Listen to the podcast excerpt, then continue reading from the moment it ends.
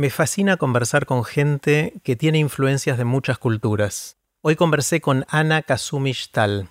Ana se crió en Estados Unidos, su madre es de Japón y la familia de su padre viene de Alemania. Ana hace casi 30 años que vive en la Argentina y llegó de una manera bastante increíble a nuestro país sin saber el idioma.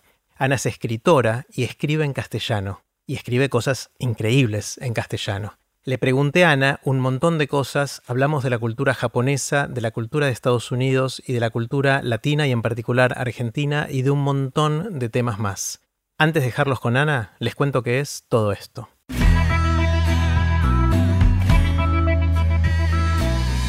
Esto es Aprender de Grandes, el podcast donde comparto lo que aprendo mientras intento aprender durante toda la vida y lo que converso con gente que admiro. Si quieren profundizar la capacidad de seguir aprendiendo durante toda la vida e ir más allá del podcast, quiero invitarlos a explorar la experiencia Aprender de Grandes. Tendremos encuentros en persona en Buenos Aires una vez por mes, los días sábados, para seguir aprendiendo juntos. Pueden ver toda la información e inscribirse en aprenderdegrandes.com barra experiencia. Puse los links relevantes en aprenderdegrandes.com barra Ana, que se escribe con doble N. Con ustedes, Ana Kazumi Shtal. Hola Ana. Hola Jerry. ¿Cómo va? Muy bien, muy bien. Gracias. bienvenidas a aprender, bienvenida a Aprender de Grandes. Muchas gracias por invitarme. La verdad, un honor. El, honor es mío y como te anticipé, quiero empezar con una pregunta grande y que después la conversación nos lleve a donde nos quiera llevar. Mm. Y en tu caso me encantaría y me intriga muchísimo saber qué aprendiste en todo este tiempo de, escribir, de enseñar y también de vivir con muchas culturas al mismo tiempo, muchos lugares del mundo. Eh, ¿Qué aprendiste en todo ese tiempo? Es una pregunta grande.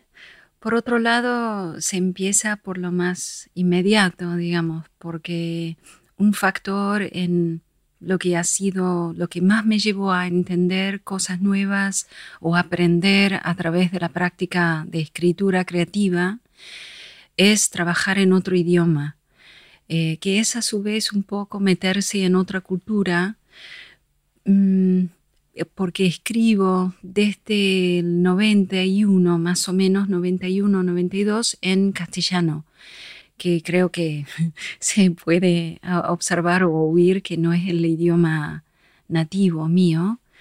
Em, y muchas veces me han preguntado por qué escribo en otro idioma, eh, más un idioma tan difícil, porque es el español, por un lado, que gramaticalmente es muy complejo con todos estos tiempos de verbo y demás, pero luego aprendí aquí en Buenos Aires, entonces es a su vez el castellano rioplatense, con toda la tonalidad que le dan ustedes, alguna jerga, palabras, frases, este, una cierta idiosincrasia que tienen ustedes que hace que se comunique más, más allá de las palabras literales.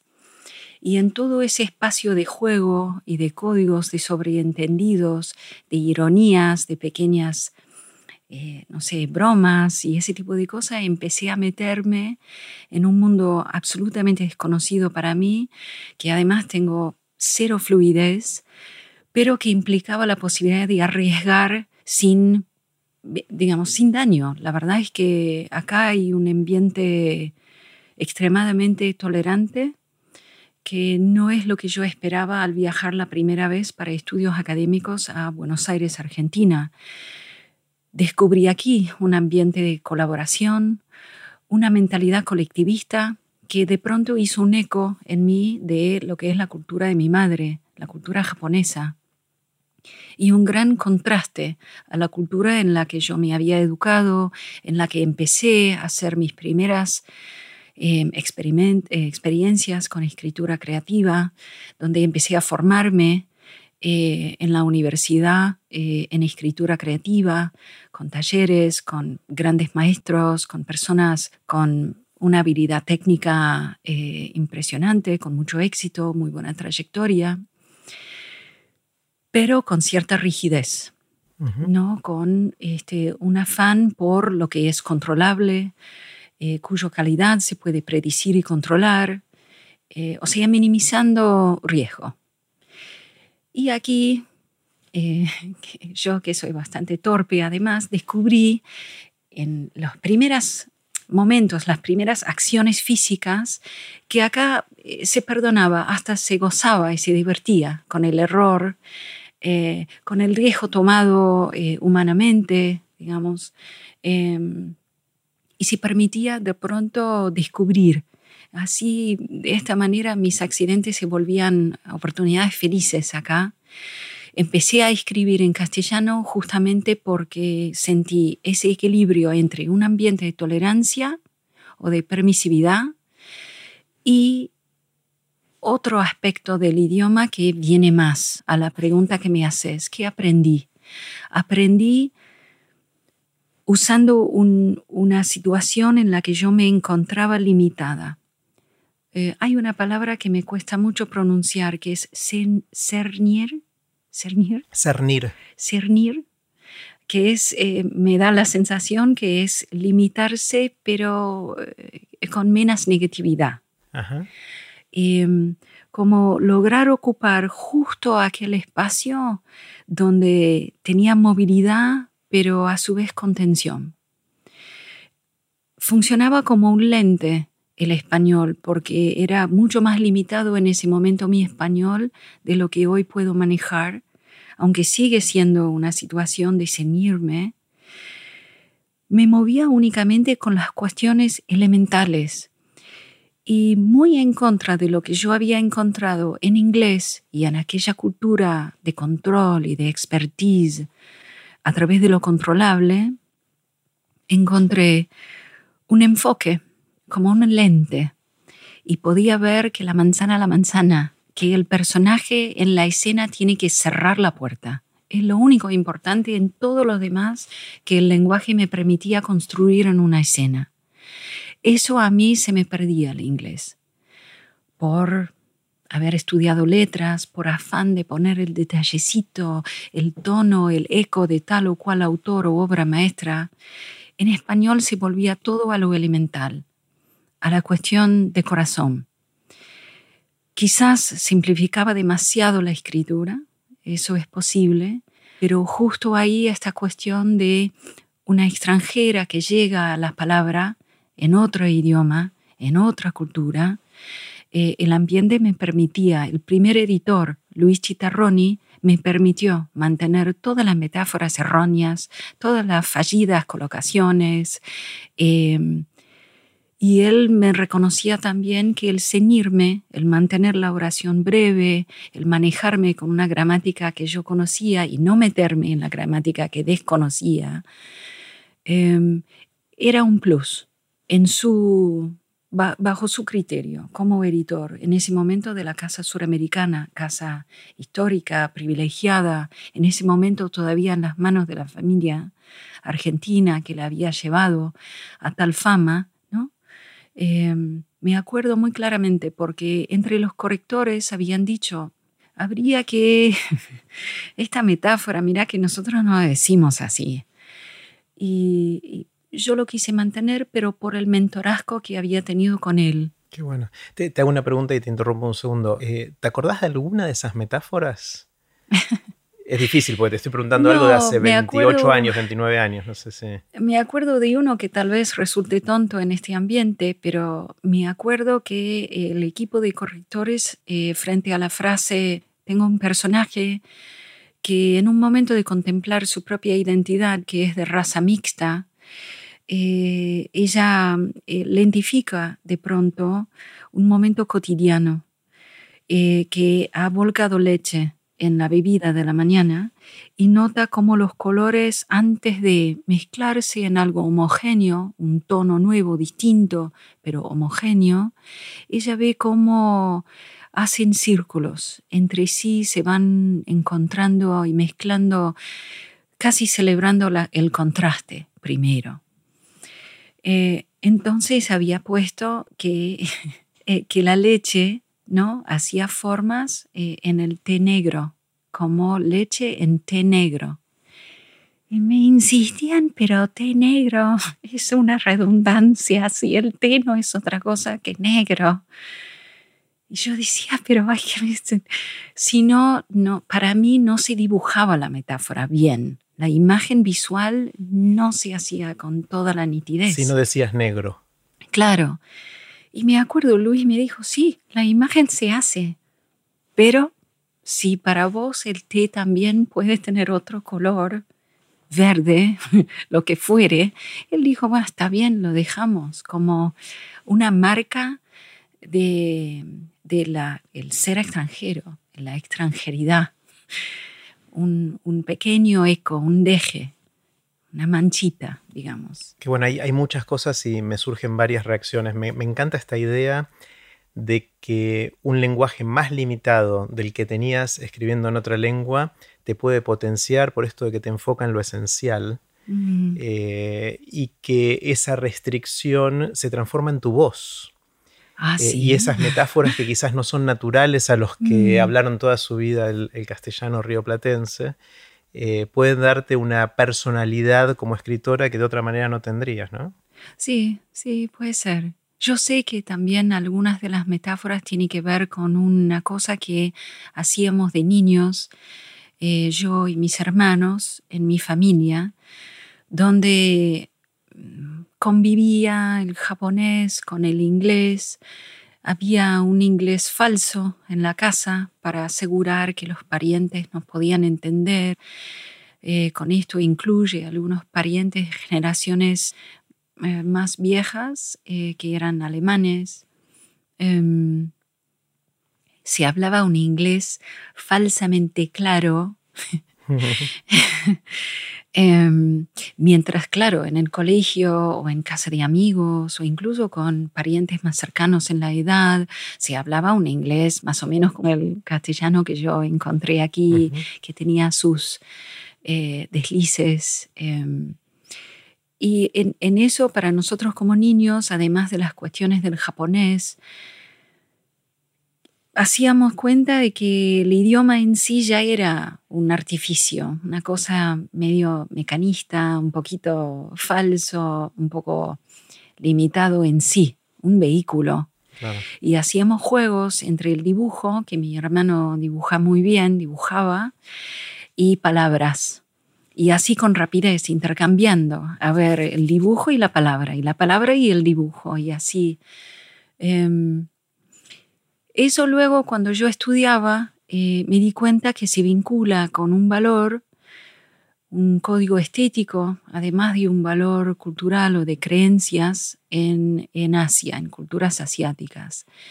Lleva en japonés el término yugen, pero es un valor de la cultura china bastante antiguo, que se traduce como el sugerir en vez de explicitar, como el expresar oblicuamente, hacia, a, través de una indirecta. Em, Repetime el nombre, ¿cómo se dice? Yugen. Yugen. Yugen. En el fondo es eh, que se prefiere la evocación o la sugerencia porque la palabra no es capaz de explicitar nada realmente solamente la palabra se acerca, es más, la palabra hace problema porque es tan pequeña eh, la capacidad de captar algo, la palabra como vehículo, que también obstruye otras cualidades y tonos eh, y aspectos de lo que uno está tratando de expresar. Es demasiado preciso. Entonces, es mejor simplemente advertir la punta del iceberg y sugerir o invitar al otro que también sabe lo que es un iceberg por debajo, que pueda entonces, mm, ¿cómo se puede decir? Ah, permitir que eso le entre al pensamiento sin el obstáculo de la palabra, en definitiva. ¿Y eso tu hermano lo hacía a través del dibujo? Eh, no sé, él, yo le llevo seis años. En ese momento jugábamos. Esto lo descubrí luego, cuando eh, fui a la universidad y empecé a estudiar, me metí en materias de lengua japonesa, de literatura japonesa. Mi japonés es pésimo, nunca la verdad logré poder leer con sofisticación. La verdad es que todavía tengo que leer un libro del secundario que tiene en el margen la ayudita del silabario. Em, yo sé que mi madre en varios momentos donde ella nos contaba cuestiones de la cultura japonesa o nos instruía ante una visita importante o ante un viaje a casa, eh, que en muchas de las cuestiones que ella nos impartía de gestualidad, de cómo moverse, está la cuestión de Jugend también, eh, de no decir de más, de eh, casi permitir que el silencio exprese, que recordar que el silencio es un vehículo también de la expresión y el intercambio. Em, Cosa que en nuestra cultura rioplatense no tenemos muy claro. Nos cuesta mm. mucho el silencio, ¿no? Acá. Sí. Mm. Siento, ¿no? Si uno escucha una conversación en una mesa en un restaurante, no hay ah. silencio. Y es más, en general hay más de una persona hablando a la vez en cada momento. Sí, pero eso no es que uno está acallando al otro. Eso lo tuve que aprender, la verdad, a golpes. Me sentí tan ofendida. ¿Por qué? ofendida. Eh, porque uno al interrumpir al otro en, la cultura estadounidense eh, está anulando eh, lo mínimo es para estar en desacuerdo, pero básicamente anulando que no es válido lo que está el otro, no merece ser escuchado lo que está intentando formular el otro. Mm. Em, entonces, cuando yo hablaba y el otro me empezaba a hablar encima, me ofendía una vez me acuerdo con el profesor de lengua que me había citado un café para tratar de armar fluidez y ayudarme a ser menos rígida, menos acartonada. Eh, la verdad me ofendí tanto que me levanté de la mesa y fui a la vereda y me vino a decir, escúcheme, a ver, vamos a empezar de cero. ¿Qué pensás vos que está pasando en este encuentro? Y le expliqué. Y me dice, a ver, bueno, cortemos por hoy, pero vos que vas a un taller literario, sentate en la punta de la mesa de la cena posterior y observar, menos que escuchar. Observar visualmente qué está pasando en la dinámica entre las personas. Y tenía razón. Cada uno ayudaba a completar la idea, agrandar la idea, agregar fuerza al argumento. Por más que luego dijeran, pero la verdad es que a mí me parece que es más así. Eso es extremadamente japonés. Esa es una mentalidad colectivista, que uno está para y por el otro, que uno mismo esté fortalecido en el diálogo. Eh, esa conjunción de individualidades es algo que Estados Unidos, la verdad es que la cultura mm, preferiría no admitir. Claro, es, interesante. Esa es una visión positiva de cómo interactuamos hablando unos con los otros. La negativa es que en realidad yo creo que en muchos casos no sucede eso, sino que cada uno está pensando en qué es lo que va a decir y no está escuchando al otro. Oh. Mm. Puede darse lo que vos decís también y creo que hay de esas circunstancias de construir entre todos algo que supere lo que cada uno podría hacer solo, pero en muchos casos es simplemente que nuestro ego puede más y no estamos en una construcción colectiva. Ah, recuerdo el chiste del ego de los argentinos. Mm. Pero también hay muchos silencios que se comparten o muchas mm. esperas que se comparten. Es de las cosas que más vivimos, sorprende a los estudiantes donde trabajo, que son todos extranjeros y vienen aquí corto plazo, pero traen cosas muy sorpresivas. Eh, en general, eh, muchas veces eh, él o la persona del lado argentino, cuando escucha que el extranjero tiene que ir al médico, dice, te acompaño cosa más aberrante estadounidense. No Jamás sucedería en Estados Unidos. y hay muchas razones, por razones de la salud propia, por ejemplo, para no perder tiempo, que es clave en Estados, Unidos. Y, la persona argentina va a acompañar. y va a ser una espera larga en el consultorio, la sala de espera. Yo los he visto que no están charlando fervorosamente como en el café o en el restaurante, están esperando. Yo me sorprendí, me acuerdo, entré una vez a un consultorio, la sala de espera estaba llena, pero se vació muy rápidamente porque cada persona tenía otro.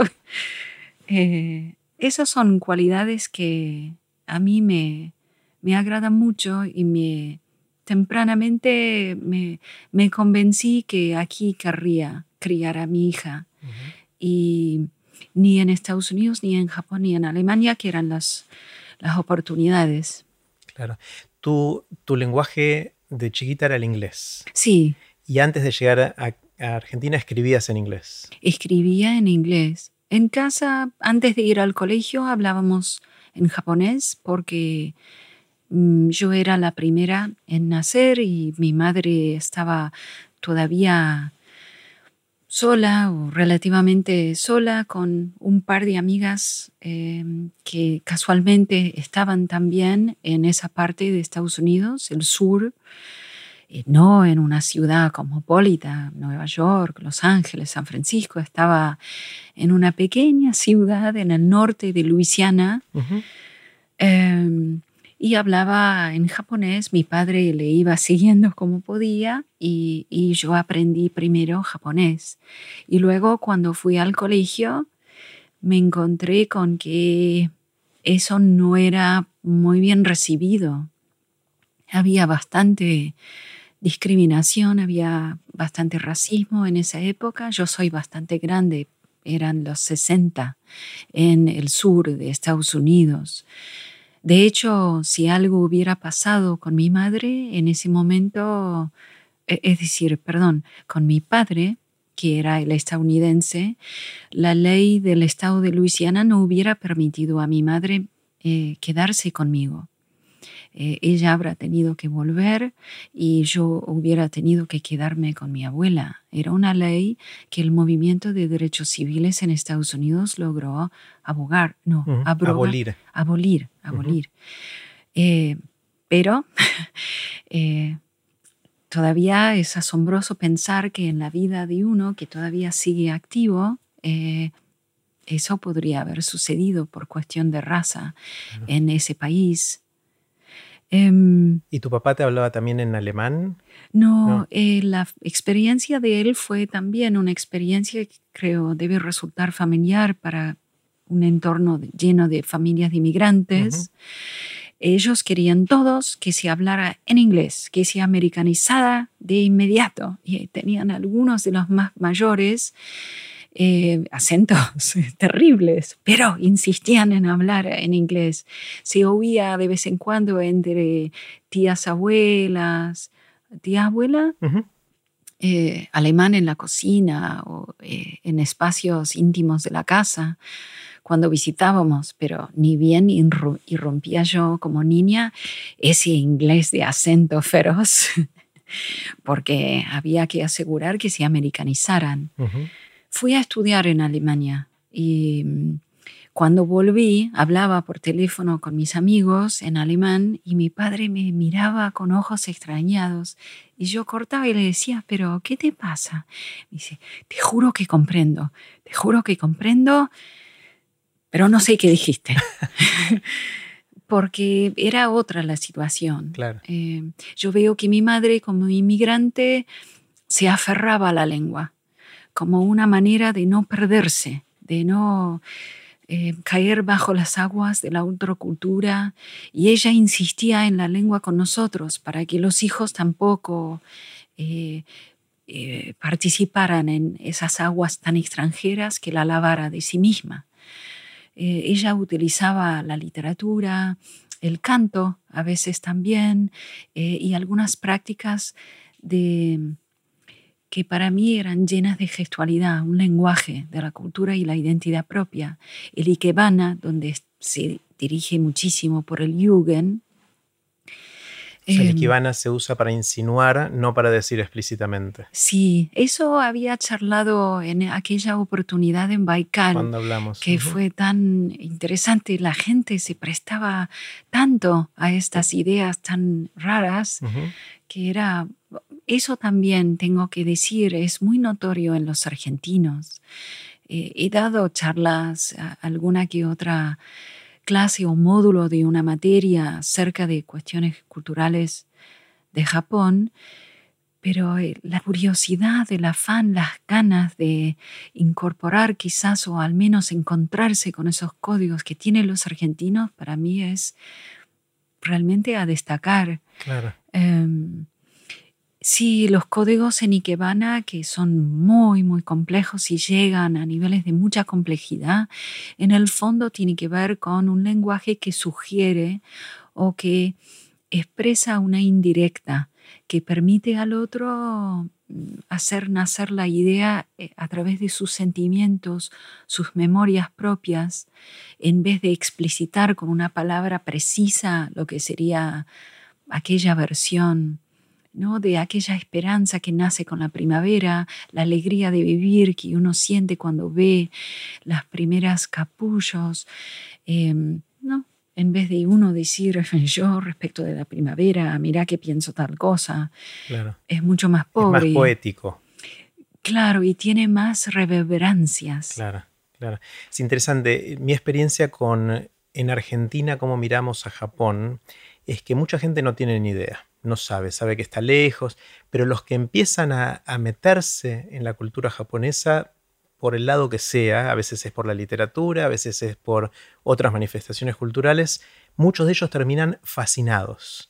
O sea, causa, hay, hay, una, hay un- casi una magia que causa, por lo menos en mi experiencia, la cultura japonesa cuando es vista desde los ojos de- del Río de la Plata, ¿no? Mm, mm. No sé si te parece, si, si viviste algo así. Sí, sí, sí.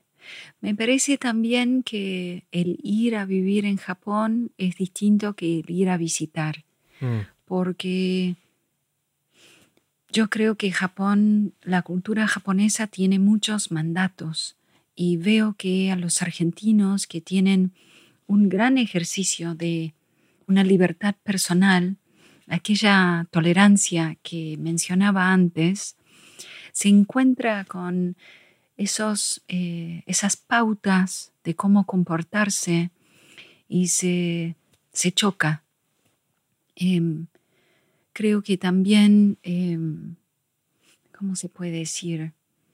Eh, hay una cosa en Occidente que eh, los argentinos o los argentines, ajá, estoy tratando de aprender todos español inclusivo, eh, alentada por mi hija.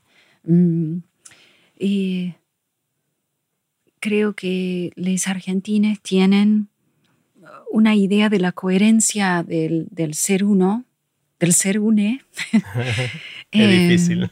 mm, eh, que en Japón no hay tanto. El individuo no es una cosa inmutable. No hace falta. Uno, la identidad de uno, el comprenderse uno consigo mismo, no depende de tener un yo inmutable. Eh, eso es muy difícil rescindir para un occidental.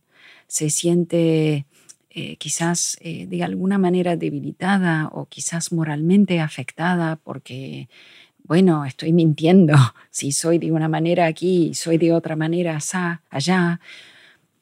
Eh, eso es algo que es, Claro, es acá es un valor mantener coherencia en los distintos aspectos de nuestras vidas. Ahí se privilegia ser parte de la sociedad de alguna manera, ¿no? Sí, ser parte de la Sí. sociedad y eh, prestar atención a lo que es uno en aquella situación. Eh, no se pretende que uno, por ser quien es, pueda cambiar las pautas de una determinada situación.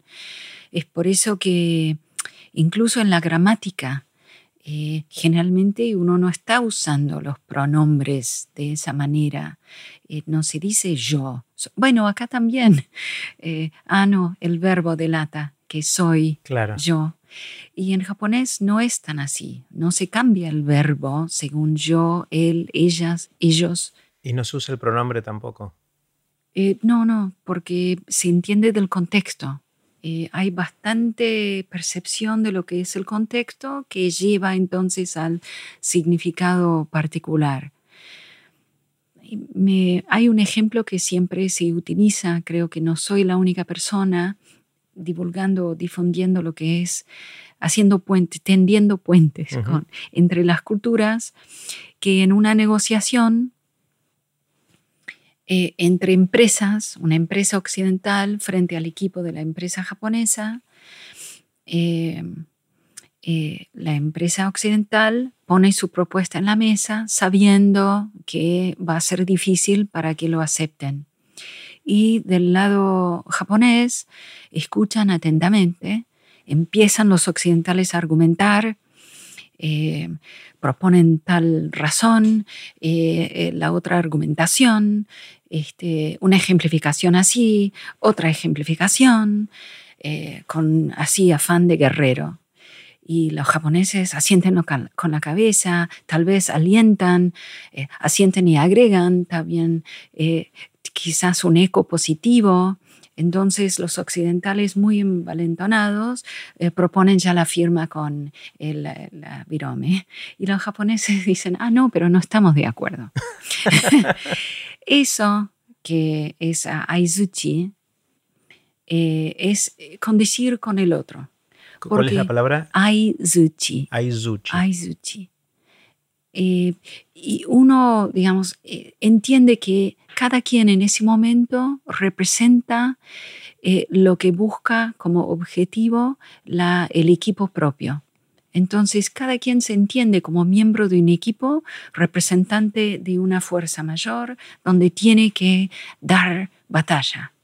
Y en esa solidaridad, bueno, que den la mejor batalla que puedan, cada quien. Entonces, por eso se alienta. Y luego es otra la instancia, donde de repente no somos similares ya porque no somos miembros de equipos donde estamos tratando de librar la batalla de la mejor manera, de la manera más honrosa, eh, sino cambiamos y somos en aquel momento más la faceta de la identidad que lleva la camiseta. Entonces ya no es que cada uno es un ¿cómo se puede decir? Un número 10 de cada equipo, sino que, bueno, ahí llegó el momento más racional. ¿Está o no está de acuerdo la empresa japonesa con esta negociación? No está de acuerdo. Pero que habían estado todos de acuerdo con tener la mejor negociación, la mejor reunión posible. Eh, sí, no es una hipocresía que el contrincante haya estado asintiendo con la cabeza. Claro. Eso para el Sería En el mundo occidental, pero no sí, sí, porque si ya sabes que no van a estar de acuerdo, ¿por qué me estás alenta? Es humillante, es ofensivo, pero no se comprende desde dónde viene.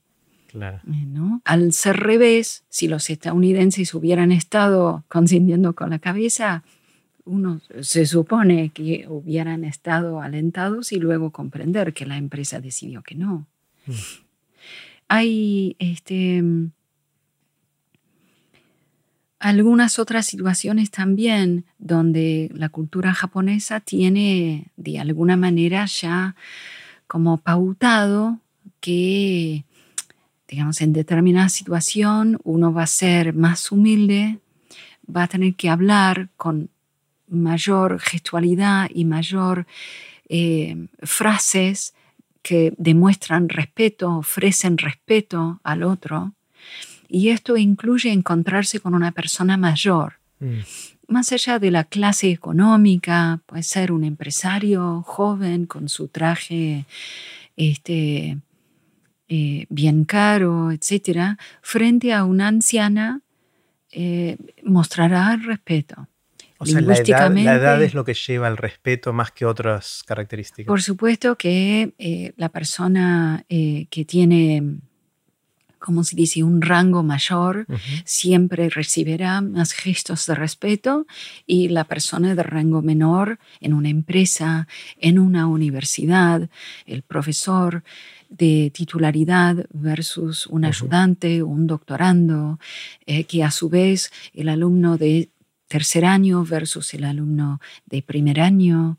Eh, ¿no? Es una cultura bastante jerarquizada, eh, pero tiene todavía ciertas pautas que aseguran un valor, por ejemplo, por eh, más años de vida, la, sabiduría que lleva experiencia de vida. Hoy se vive una crisis, de hecho, porque algunas, algunos aspectos de la estructura de la sociedad de hoy, ya plenamente modernizada, eh, buscando competir en eh, el contexto global, eh, los mercados globales. Japón vive hoy una escasez, ah, ¿cómo se puede decir? Una baja tasa de natalidad. Eh, entonces hay este, desproporcionada una demográfica de personas ancianas versus, Sí, versus personas en edad de productividad eh, y personas jóvenes eh, y niños. Con lo que mm, hay muchas personas viviendo en soledad. hay historias, ¿cómo se dice? Casos eh, que generan mucha tristeza, pero que son casos de abandono. de em, gente mayor. Mm, mm. Eh, se lucha con eso. Hay, como una contradicción, porque por un lado los respetan mucho, pero al mismo tiempo los dejan solos. Mm. Otra cosa que me impactó mucho cuando me contaste de las diferencias entre la cultura de, Japón y, y, la que vivimos, en, por lo menos en Argentina, tiene que ver con la diferencia entre la vida privada en nuestro hogar y la vida en comunidad. Y mm. cómo eh, es muy distinto. Recordame cómo, cómo funciona la ah, visión en Japón de la vida dentro de, la casa de uno y afuera. Ah, esa es tatamai, honne. Tatamai es la cara para afuera. Tatamae. Tatamae. Y esto va también con eh, lo que habíamos estado hablando antes, que posiblemente se vea como hipocresía que uno actúe de determinada forma cuando está en una reunión en público o cuando está en la empresa, en la oficina, en la universidad, versus cuando uno está en el espacio privado, el espacio íntimo, donde honne la, eh, la cara para adentro de lo que realmente pienso, eh, se permite eh, expresar. Honne. Honne. Eh, es simplemente porque uno en el espacio público está a disposición de la situación externa. no debería estar expresando constantemente lo que quiere, lo que piensa, porque el otro, por Amae, que ahora explico, tendrá que, em, ¿cómo se dice? Tendrá que responder a eso, tendrá que integrarlo de alguna manera, no podrá ignorar lo que expresa el otro. Em, entonces es una, podría llegar a ser una disrupción si uno sin la necesidad o el permiso o el mandato de expresarlo en ese contexto eh, vaya a poner tal, eh, tales pedidos en la mesa. Em, eso es por Amae. Eh, Amae es se ha traducido como dependencia, el depender del otro. Em, hmm. Es eh, básicamente si al, otro le fuera a suceder algo, eh, yo sé que iré a responder. Y si a mí me llegara a pasar algo, otro vendrá a responder. Em, y esto puede ser, eh, yo lo veo en los argentinos, la verdad es que no tanto en los estadounidenses, pero si uno dice, tengo hambre, eh, el otro siempre va a decir, ah, eh, ¿crees que vayamos a comer algo? Sí, no veo al argentino que no haga eso. Quizás el estadounidense dirá, bueno, anda a comer algo. By yourself. By yourself. Tú solo, ¿no? You're free. Exacto el argentino es mucho más solidario. A veces el argentino, sabiendo que el otro va a hacer eso y para no ser egoísta, dirá, ¿tenés hambre? ¿No tenés hambre? Y te insiste, sí, tenés hambre. Por más que el otro diga que no. Eso es una cosa muy amae. Realmente. Eh, porque ando buscando ejemplos que puedan resonar con, eh, eh, con, con estudiantes o personas participantes en talleres argentinos. O sea, de alguna manera el AMAE, si lo entiendo bien, es que el comportamiento de un individuo está al servicio de los otros o de satisfacer necesidades de otros, de acompañarlos, de... Es que somos otros. Eh, ninguno es un individuo por sí solo en Japón, en la idea japonesa. Entonces, cada movimiento que hago afectará a los otros que están. Y, así también el otro que se mueve, de alguna manera me impacta. Y eh, eso es... Ah, ha habido una película, ¿cómo es la película? Mm, esta de ciencia ficción que eh, propone una sociedad aliene, eh, de aliens, ¿cómo se dice? De extraterrestres. Extraterrestres. Alienígenas. Alienígenas que están conectados eh, entre sí. Eh, a veces se conectan cerca de un árbol de la vida, me, si recuerdo bien la película, y luego se desconectan, pero siguen en sintonía. Le pasa algo a uno, los otros lo sienten. Es algo así. Es algo así. Y la verdad es que, mm, por supuesto, que hay eh, muy, muy antiguas culturas ah, indígenas o autóctonas en diferentes regiones del mundo que eh, tienen esa eh, creencia o esa, ese código cultural en sus sociedades, estructuralmente. Em, se ha perdido con eh, ¿no? estas otras maneras de organizar las sociedades e inculcar el desarrollo de las personas en sociedades más eh, individualistas. Em, Japón está en esa crisis claro. Eh, todavía, digamos, una crisis que se inició con la reapertura hacia Occidente, ¿no? ¿Cuándo sucedió eso? ¿Cuándo sucedió? En 1868 con una reapertura hacia Occidente luego de casi 300 años de estar cerrado a influencias externas. Em, bueno, había contacto para hacer comercio, había contacto con Asia, pero para eh, primeros años de 1600 em, el shogunato cerró las fronteras y dejó de permitir movimiento fluido entre las personas, incluso entre shogunatos.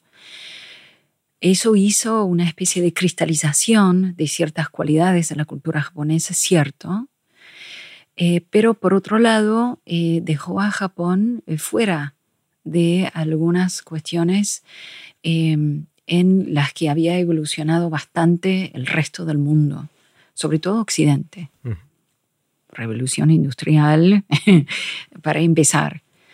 Em, Japón se reabre bajo presión.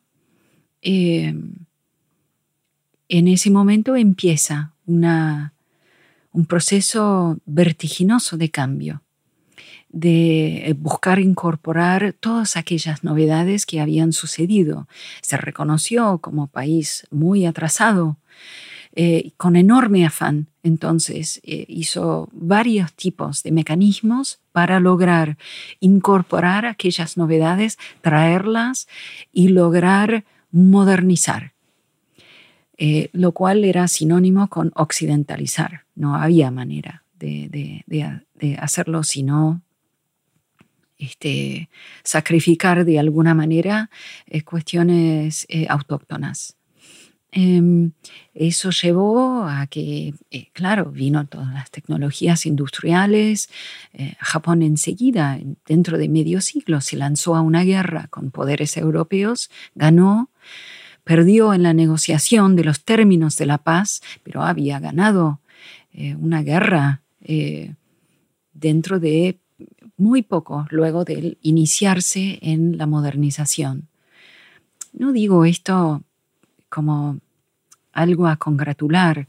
Eh, no está bueno que Japón haya tenido la posibilidad de utilizar la modernización para tecnologías bélicas, diría yo. Eh, pero bueno, es otro debate justo hoy, un debate penoso, difícil, que si Japón debería seguir buscando remilitarizar o no. Gran problema. Pero digo, la energía que pusieron en modernizarse hasta llegar a tal punto realmente implica una especie de transformación casi violenta, eh, inimaginable. Y llegó a eh, los pequeñísimos detalles de la vida también. Eh, el vestirse,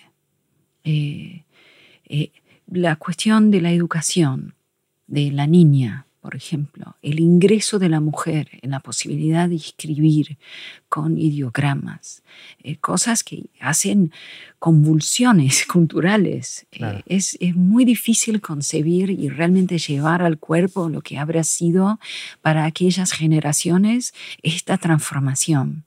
Las mujeres no tenían ninguna de estas oportunidades antes de la apertura. Y anteriormente no era eh, la, regularidad. Habría que eh, estar en un entorno muy particular. Eh, no, no era lo, que se, legislaba. Claro. Ahora es interesante, pasaron más de 150 años desde la apertura y a pesar de, toda esa transformación que tuvo Japón, todavía mantiene rasgos culturales fuertes. O sea, no, se terminó de occidentalizar de la manera que podría haberlo hecho, ¿no? Claro. Eh, y una de las cualidades que se mantuvo es esta cuestión de amae. Eh, no se ha logrado realmente desterrar la cuestión de cómo se hace la identidad japonesa colectivamente. Eh, cuál es el significado de cada individuo, el formar parte del entorno en el que existe. Porque si no existe allí, la verdad es que se empieza a empobrecer hasta psíquicamente la sensación de quién es uno y para qué sirve uno pareciera que en el rango de prioridades está la sociedad y después el individuo. ¿no? Mm. En, Japón, Estados Unidos es todo lo contrario y de mm. alguna manera en Argentina estamos en el medio, ¿no? En un poquito, tenemos un poquito de cada, tenemos algo del individualismo eh, de Estados Unidos y un poquito del colectivismo de, Japón, ¿no? Me parece a mí que sí. Y a veces pienso que por eso se siente tan cómodo una persona de cultura japonesa. He conocido a varios que al tener que irse luego de la instancia de diplomáticos, por ejemplo, oh, lo lamentan. lamentan de, lo que hizo. sí, sí. Y me parece muy fuerte esta idea de que uno le presta más atención a la interacción con la gente fuera de su hogar mm. que lo que sucede dentro del hogar. Me contabas en algún momento, hace un tiempo, que la gente está más preocupada porque el afuera esté bien, esté ordenado, esté limpio, que lo que pasa dentro de su propio hogar. ¿no? Sí, y además eh, uno se siente más contenido, más este, cómodo y contenido si no tiene que expresar eh, las pequeñas eh, inquietudes propias o gustos propios en un momento en el que se está participando en algo colectivo. Hacía también el chiste de que lo peor que le puede hacer a un invitado japonés, primero invitar a la casa del otro es muy fuerte, pero después llegar con la bandeja de café y decir, ¿cómo lo tomas? es un pánico para el otro. El invitado no tiene, no espera que le pregunten cómo quiere tomar el café. No, y si está con los cabales, si está preparado mentalmente para la pregunta, va a contestar como, eh, la casa. Claro. Digamos, como lo, toman ustedes. Por favor. No, acá decimos, lo quiero cortado con azúcar, con edulcorante, con esto, con lo otro. Ahí no. Sí, sí y el otro con gusto lo prepara como, como lo quiere para responder. No, no, prefiere eh, no tener que exponerse, prefiere, lo que quiero decir es, prefiere poder pertenecer al ambiente que está en ese momento compartiéndose, a no tener que diferenciarse. Es poder, eh, ¿cómo se dice? Blending. Eh, sentirse parte. Claro, ay, sentirse parte. Eso es el amae. Es mucho mejor que dependencia. Sí, sentirse, sentirse parte. Sentirse parte. Por eso no es gozoso decir, no, yo la verdad lo prefiero así, así, justo no trajiste en la bandeja lo que a mí me gusta. Eh, sentirse diferente no es gozoso. Sentirse parte es, este, es lo mejor. ¿Y qué hace un japonés si va a una reunión en, Japón y le sirven un plato que no le gusta? Ah, lo puede, come. ¿Puede decir que no? ¿O lo come igual? No, lo, come, igual.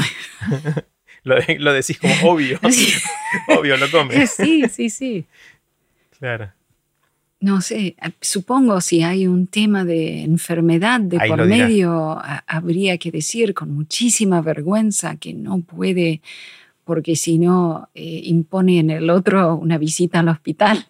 Digamos, eh, difícilmente uno no comería el plato. Lo que le sirve. sí. Claro. Me gusta como te reís porque lo decís como que es una obviedad, pero acá pasa eh, todo el tiempo, ¿no? Ese, Ah, no, yo soy vegetariano, ah, a mí no me gusta el pescado, ah, a mí no me gusta... Claro. Supongo que... Em, no sé, e, es muy difícil pensar que un japonés no preferiría sentirse parte con lo que haya que... Pero también están estas pautas del deber ser, mm. que son los mandatos, ¿no? Que, es la contracara de esto, ¿no? Claro, que es, es, eh, es tal lo penoso de ser eximido de formar parte, eh, que, uno, la verdad, sería sufrir menos comer el plato que no te gusta que de repente sufrir el exilio. ¿No? Claro, claro. Y ese deber ser se traduce también mucho en la relación padre-hijo, supongo, Mm. Eh, y en la crianza. ¿Cómo funciona la crianza y, los deseos de los, de los, niños o eso no es algo que entre en la ecuación? Sí, por lo que yo sé, yo soy eh, a una generación de distancia, puedo compartir lo que he visto con mis primos, eh, cuyos hijos se criaron con un poco más de soltura.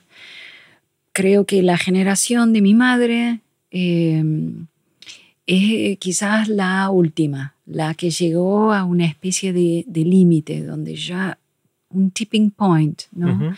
Donde la balanza finalmente se, dio una apertura. Y por ende mis primos, por ejemplo, em, mostraron bastante más soltura en la crianza de los hijos. Eh, también un primo mío, el primogénito de mi tío, el hijo, el primer hijo de mi tío, fue bastante rebelde, mm. bastante rebelde, y tuvieron que hacer bastante negociación para que volviera a la casa. Como primogénito vivía en, la parte de arriba de la casa, ¿no? Eh, y luego heredó la casa.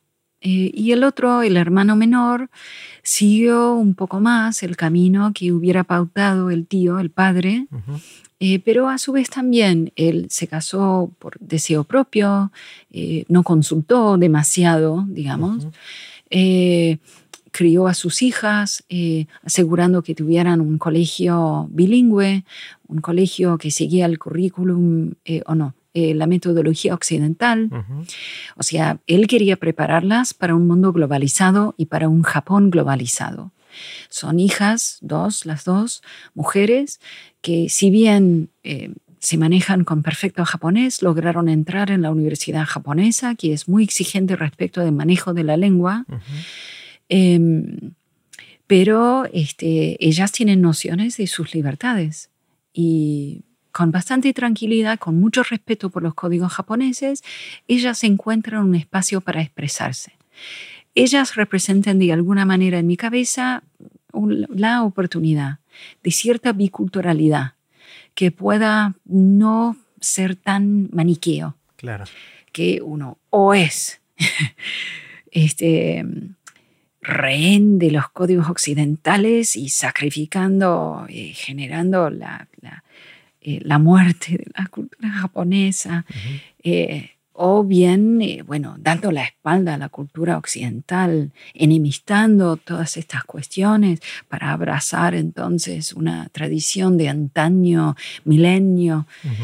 ellas representan como una cierta cintura, como a ver, sí, porque estaban para, para buscar tener becas en universidades occidentales y salir así a hacer esa, ese camino. Eligieron universidades japonesas, universidades además públicas japonesas, municipales más, muy, este, muy exigentes y para nada, digamos, no necesariamente pensando, estoy preparando todo el alumnado para un mundo globalizado, para un Japón globalizado. Fue una decisión que tomó eh, un padre, un padre japonés, em, y, y, el otro también, ya habiendo sido rebelde, volvió a la casa paternal, o eh, paternal, suena como un barrio. Casa paterna. Casa paterna, eh, pero luego de una gran negociación, que la verdad las mujeres llevaban la mayor parte. Y, este, y él eh, volvió a la casa, pero habiendo mantenido su decisión. Él había decidido no hacer estudios universitarios, había decidido tomar un trabajo tal y adoptó varios gestos que eran difíciles para mi, mi tío aceptar, de comprar un auto occidental, de manejar un auto grandote en calles de una pequeña ciudad japonesa, de provincia. Y, así, de alguna manera, se fueron ablandando ambas partes. Y los hijos de mi primo también. La hija fue a la universidad, se hizo abogada, es, eh, digamos, tienen sus libertades, representan algo que no se había contemplado antes, donde se sufría una especie de imposibilidad, una aporía ambos puntos no iban a poder encontrarse, una puseada a muerte de una u otra parte. Y yo las veo que nadan en esas aguas bastante... Eh, Japón también se va haciendo algunas innovaciones, se debaten, se debaten, pero, por ejemplo, algunas universidades se acoplaran a la posibilidad de un plan curricular a nivel eh, licenciatura, a nivel subgraduado, eh, de, planes eh, como si fueran universalizados, universalizados, planes curriculares que podrían permitir que la persona al recibirse fueran a hacer un postdoc o un posgrado, se dice. Posgrado. Fueron a seguir los estudios afuera, congeniando, ingresar con facilidad no facilidad, digamos, para ser aceptado como estudiante. Ah, pero facilidad te, para, te reconocen el estudio. No, eh, que uno pudiera ingresar en los debates mm. de que son actuales en las casas de estudio en Occidente sin enormes brechas. Claro, claro. Es interesante cómo se va flexibilizando entonces la cultura, pero al mismo tiempo quedan resabios de este deber ser fuerte en el cual algunas me contabas que hay términos en japonés que quizás no los tenemos en otro idioma que reflejan morirse de exceso de trabajo. Ah, karoshi. Eso es una palabra en japonés que expresa eso. Es Sí, es una palabra nueva. Porque en determinada época, en el, ¿cómo se dice? E, ese mismo afán o energía, voluntad eh, que había mencionado antes, que es casi, casi fanática, Em, que había hecho eh, a Japón poder modernizarse con tal rapidez y eficacia, eh, em, se, manifestó también en eh, la energía puesta en sobrevivir o restaurarse luego de la guerra, de la mm. Segunda Guerra Mundial. Un Japón absolutamente empobrecido, eh, un Japón derrotado, un Japón ocupado por Estados Unidos, cuya constitución Estados Unidos escribió, eh, un Japón realmente, eh, ¿cómo se puede decir? en el fondo debilitado, con mucha quiebra de instituciones propias, mm de valores, eh, de instituciones de creencia cultural muy claves, eh, quebradas, ¿no? Em, puso entonces esa energía colectivista en la cuestión de el superponerse y el eh, cantidad sobreponerse, con trabajo, con dedicación, con trabajo. Y así fue que existe una cultura de trabajo que ha llevado a que las eh, organizaciones empezaron a perder gente por enfermedad, por, por muerte.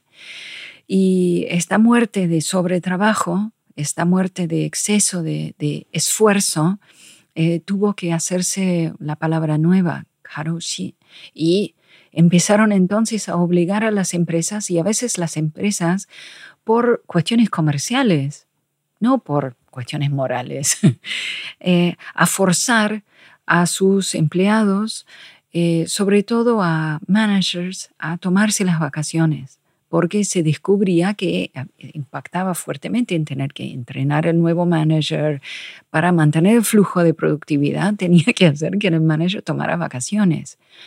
Todavía hay una alta tasa de enfermedades este, cardiovasculares y ese tipo de cosas de producto de estrés. Em, Japón vivió un momento que luego se sobre, el sobrenombre es la burbuja, donde había un enorme éxito comercial y gran este, eh, eh, afluencia, eh, mucho poder adquisitivo. Sí, mucha riqueza, mucha, mm pero eh, determinada crisis a nivel mundial muy rápidamente extingue eso eh, en, Japón, que depende mucho de importación-exportación. Es un país eh, muy pequeño. Em, y entonces se explotó la burbuja, se dice, y vuelve entonces. Uno nota enseguida como la población todavía tiene esa, esa fuente de energía a disposición para lo colectivo. Eh, hmm. A mí me queda la, sensación, después de escucharte, cada vez que me contás estas cosas que me fascinan, que hay ciertas cosas de la visión colectiva de la sociedad en Japón que me gustaría tener acá, más, más de lo que mm. tenemos ahora. Hay algo, nosotros llamamos solidaridad, esto de pensar en el otro y tratar de ayudarlo, pero yo creo que en Japón la sensación que me queda es que no es percibido como lo hago por el otro, lo hago por mí en el sentido de que, porque yo quiero sentirme bien siendo parte y, sintiéndome parte de ese colectivo que, no es la suma de individuos solamente. Mm. En cambio acá cuando decimos solidaridad es desde, mi ego ayudar al otro. Mm. Es un poco distinto, ¿no? Sí, sí es distinto. Eh, hay algo de esa sociedad que tiene algo de utópico en algún sentido, pero cuando uno lo analiza se da cuenta que tiene el, otro lado de la moneda, ¿no? De que algunas de esas cosas que parecieran utópicas resultan en cosas que quizás uno, por ejemplo, esto del deber ser o de trabajar demasiado, o de que se aplacan a veces alguna libertad de poder expresarse. O, eh, Sí, mm, Japón, este tampoco habría que idealizar demasiado. Mm, no sé si es el lugar para exponer este tipo de cosas, así que, eh, pero Japón tiene, eh, más allá de estas eh, pautas del deber ser, por supuesto que se lucha para que mm, algunas quizás se puedan percibir como injusticias, eh, se puedan reconocer y revertir. Japón es un país que ha tenido una relación un poco tensa y habría que decir problemática con el eh, vecino, país vecino eh, Corea, Corea del Sur. Los coreanos que viven en Japón a veces que han vivido más de una generación como residentes, trabajadores, participantes en la sociedad japonesa, y a veces sienten ah, discriminación. Eh, Japón también eh, incorporó otra hace ya varias generaciones, isla sureña eh, Okinawa, que también este, advierte que no eh, recibe el, mismo trato. Em, se sabe también que hay japoneses que viven afuera de Japón, que luego eh, de una eh, emigración al comienzo del siglo XX,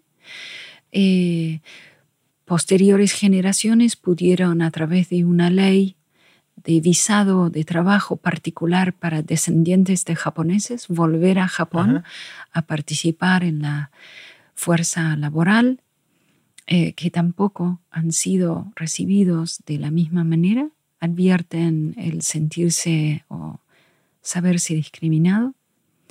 Em, creo que es importante mm, no idealizar Japón, que si bien tiene estos códigos que funcionan de manera eh, ciertamente beneficioso en un concepto abstracto, eh, Japón lucha con entenderse con su propia diversidad, Japón lucha con entender cómo manejarse con cuestiones de inmigración y multiculturalidad.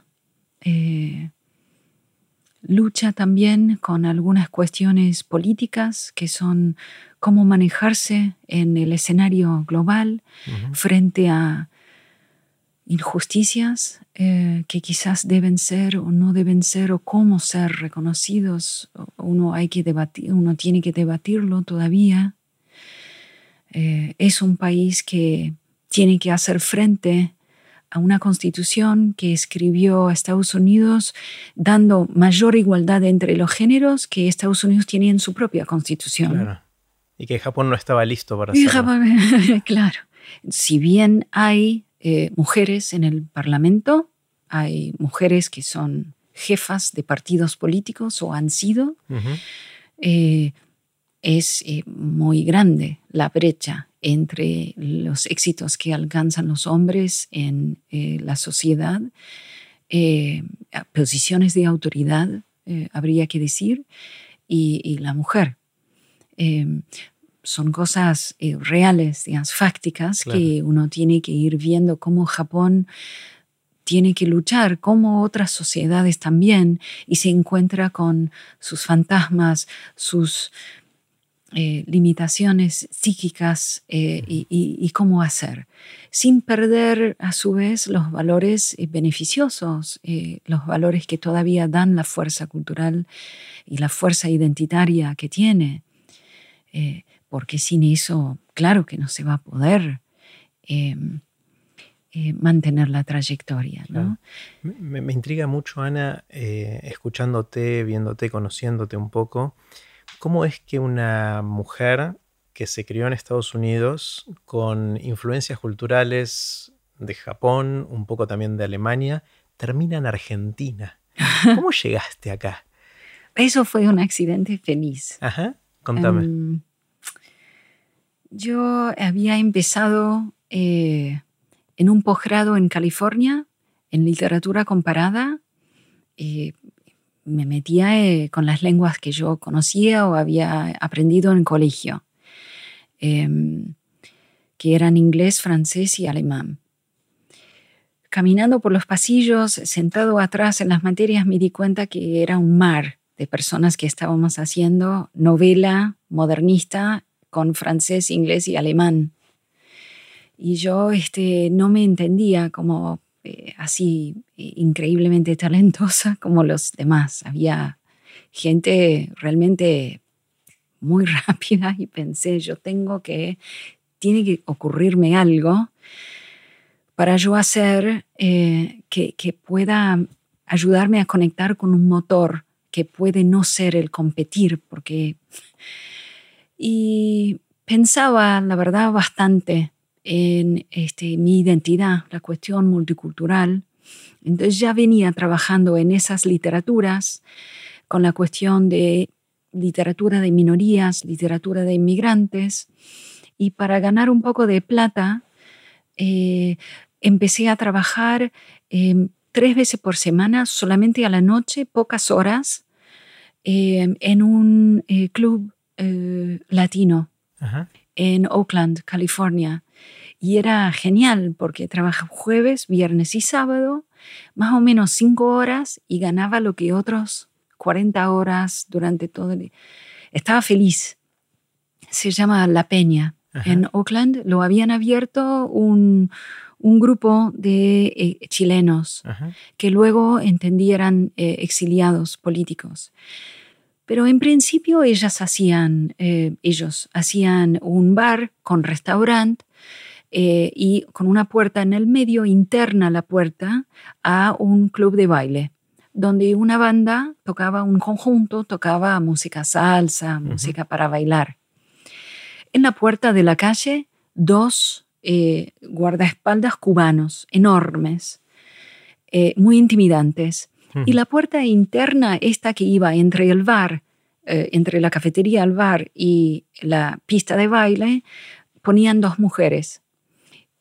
Tenías que vestirte, digamos, preferirían que estuvieras ahí tranquila con una linternita de luz negra para ver la estampilla. Pagabas más para ir a, bailar ellos habían entendido que ninguno que estuviera un poquito borracho se pelearía con una mujer, pero tal vez estuviera lo suficiente borracho como para agarrarse con un hombre. Código que yo no entendía, pero lo vi realizarse muchísimas veces. Que uno tranquila, tenés la estampilla, venían con toda la fuerza y hasta escupían en la cara, pero no nos tocaban. Porque eran mujeres. Tu rol era dejar pasar a los que tenían la estampilla. Sí. Y eso a mí me, me fascinó. Y me acuerdo también, como era una colectiva, un colectivo, ellos siempre hacían las reuniones con todos presentes. Mozo, quien limpiaba tazas, quien era guardaespaldas enorme en la puerta pública, o las, las mujeres que estábamos. Y oía todo este debate y me di cuenta que ellos, entre la programación que hacían, estaban haciendo una especie de trabajo cultural que tenía que ver con fomentar determinados aspectos de la música latinoamericana. Hacían música para bailar, pero las noches que yo no estaban era producción cultural. Nueva canción, un tipo de canción que tenía letra politizada, eh, a veces eh, eventos que homenajeaban determinados trabajadores culturales que habían logrado resistir determinadas injusticias. En fin, empecé a encontrar ahí una cierta elasticidad, una manera de encontrarse y confluir entre el arte, digamos, eh, y la política, que me daba cierto alivio, porque no lo había encontrado en la academia. De hecho, alguna vez que yo hice un trabajo sobre eh, un poco feminista, no digo tampoco recontra feminista, pero con respecto a un estudio que hizo Breuer sobre una paciente mujer, entre comillas, histérica, eh, me acuerdo, la profesora mía me había dicho, esto es retrógrado, recontra político, esto ya pasé hace décadas, no hagas esto yo pensé, la verdad es que cómo voy a motorizarme con estos estudios si no voy a hacerme eh, tan experto en letras como estas otras personas, necesito que tiene algo de significado para mí, tiene que conectar con valores que a mí me interesan promocionar, que yo veo reflejado en las letras también y absolutamente en proyectos educativos. Entonces empecé a pensar eh, un poco en, estas cuestiones de los latinoamericanos, por cómo podían hacer confluir el arte con valores sociales o cuestiones sociales. No digo que, digamos, no es tan literal la aplicación de lo que vi ahí entre ellos y lo que luego eh, me posibilitó venir a Argentina fue otra cosa, porque en ese momento ya buscaba entender qué había pasado con la inmigración asiática, japonesa en particular, a las Américas. Y uno sabe que al comienzo del siglo XX Estados Unidos cierra la puerta. Queda gente varada, porque de los barcos que llegaban queda la gente encarcelada en la isla del Ángel, Angel Island. A mí cuando entendí que mucha de esa emigración de Japón seguía en las Américas, simplemente no en Norteamérica. Iban a México, al Caribe, a Brasil, Perú. Ahí empecé a entender que yo quería hacer algo con Latinoamérica en relación a la cuestión de emigración asiática. Y ahí empezó a cristalizar la idea de la tesis, que la tesis tiene que ver con la representación de minorías culturalmente contrastantes, que sean eh, orientales, ¿cómo se dice? ¿no? Eh, asiáticos, eh, y también la expresión de inmigrantes asiáticas en otras literaturas, en otras lenguas. Yo no pensé que yo iba a ser una de esas luego, esas voces, pero eso fue lo que me interesó. Entonces solicité una beca para ir a México. Eh, me había dicho una persona, un pequeño secretito, me acuerdo, porque era casi soslayadamente, me dice, no te van a hacer un test de idioma. ¿En ese momento no hablas español? No, no hablaba español. No. Eh, bueno, de la, del bar ese de la peña podía decir cerveza no se puede entrar. Tienes la estampilla. Qué pequeñas cosas, pero hablar no podía hablar. Y tenía que entregar un capítulo de la tesis y entregué el capítulo alemán. El capítulo alemán estudia a los turcos en eh, Alemania, la literatura turca alemana, digamos, que muy robusta, ahora todavía más, y fascinante por la manera de poder resguardar un espacio, abrir, romper un poquito eh, los códigos de la, literatura escrita en alemán para abrir un espacio para la otra cultura. Eso era lo que me fascinaba, cómo utilizaban el lenguaje mismo, las costumbres, la manera de armar un texto literario fuerte que lograría no solo ser publicado, sino eh, ganar en reconocimiento, este, pero a su vez asegurar un espacio, un tono eh, bien de la cultura originaria propia, ¿no? Eh, originaria no está bien la palabra, pero original.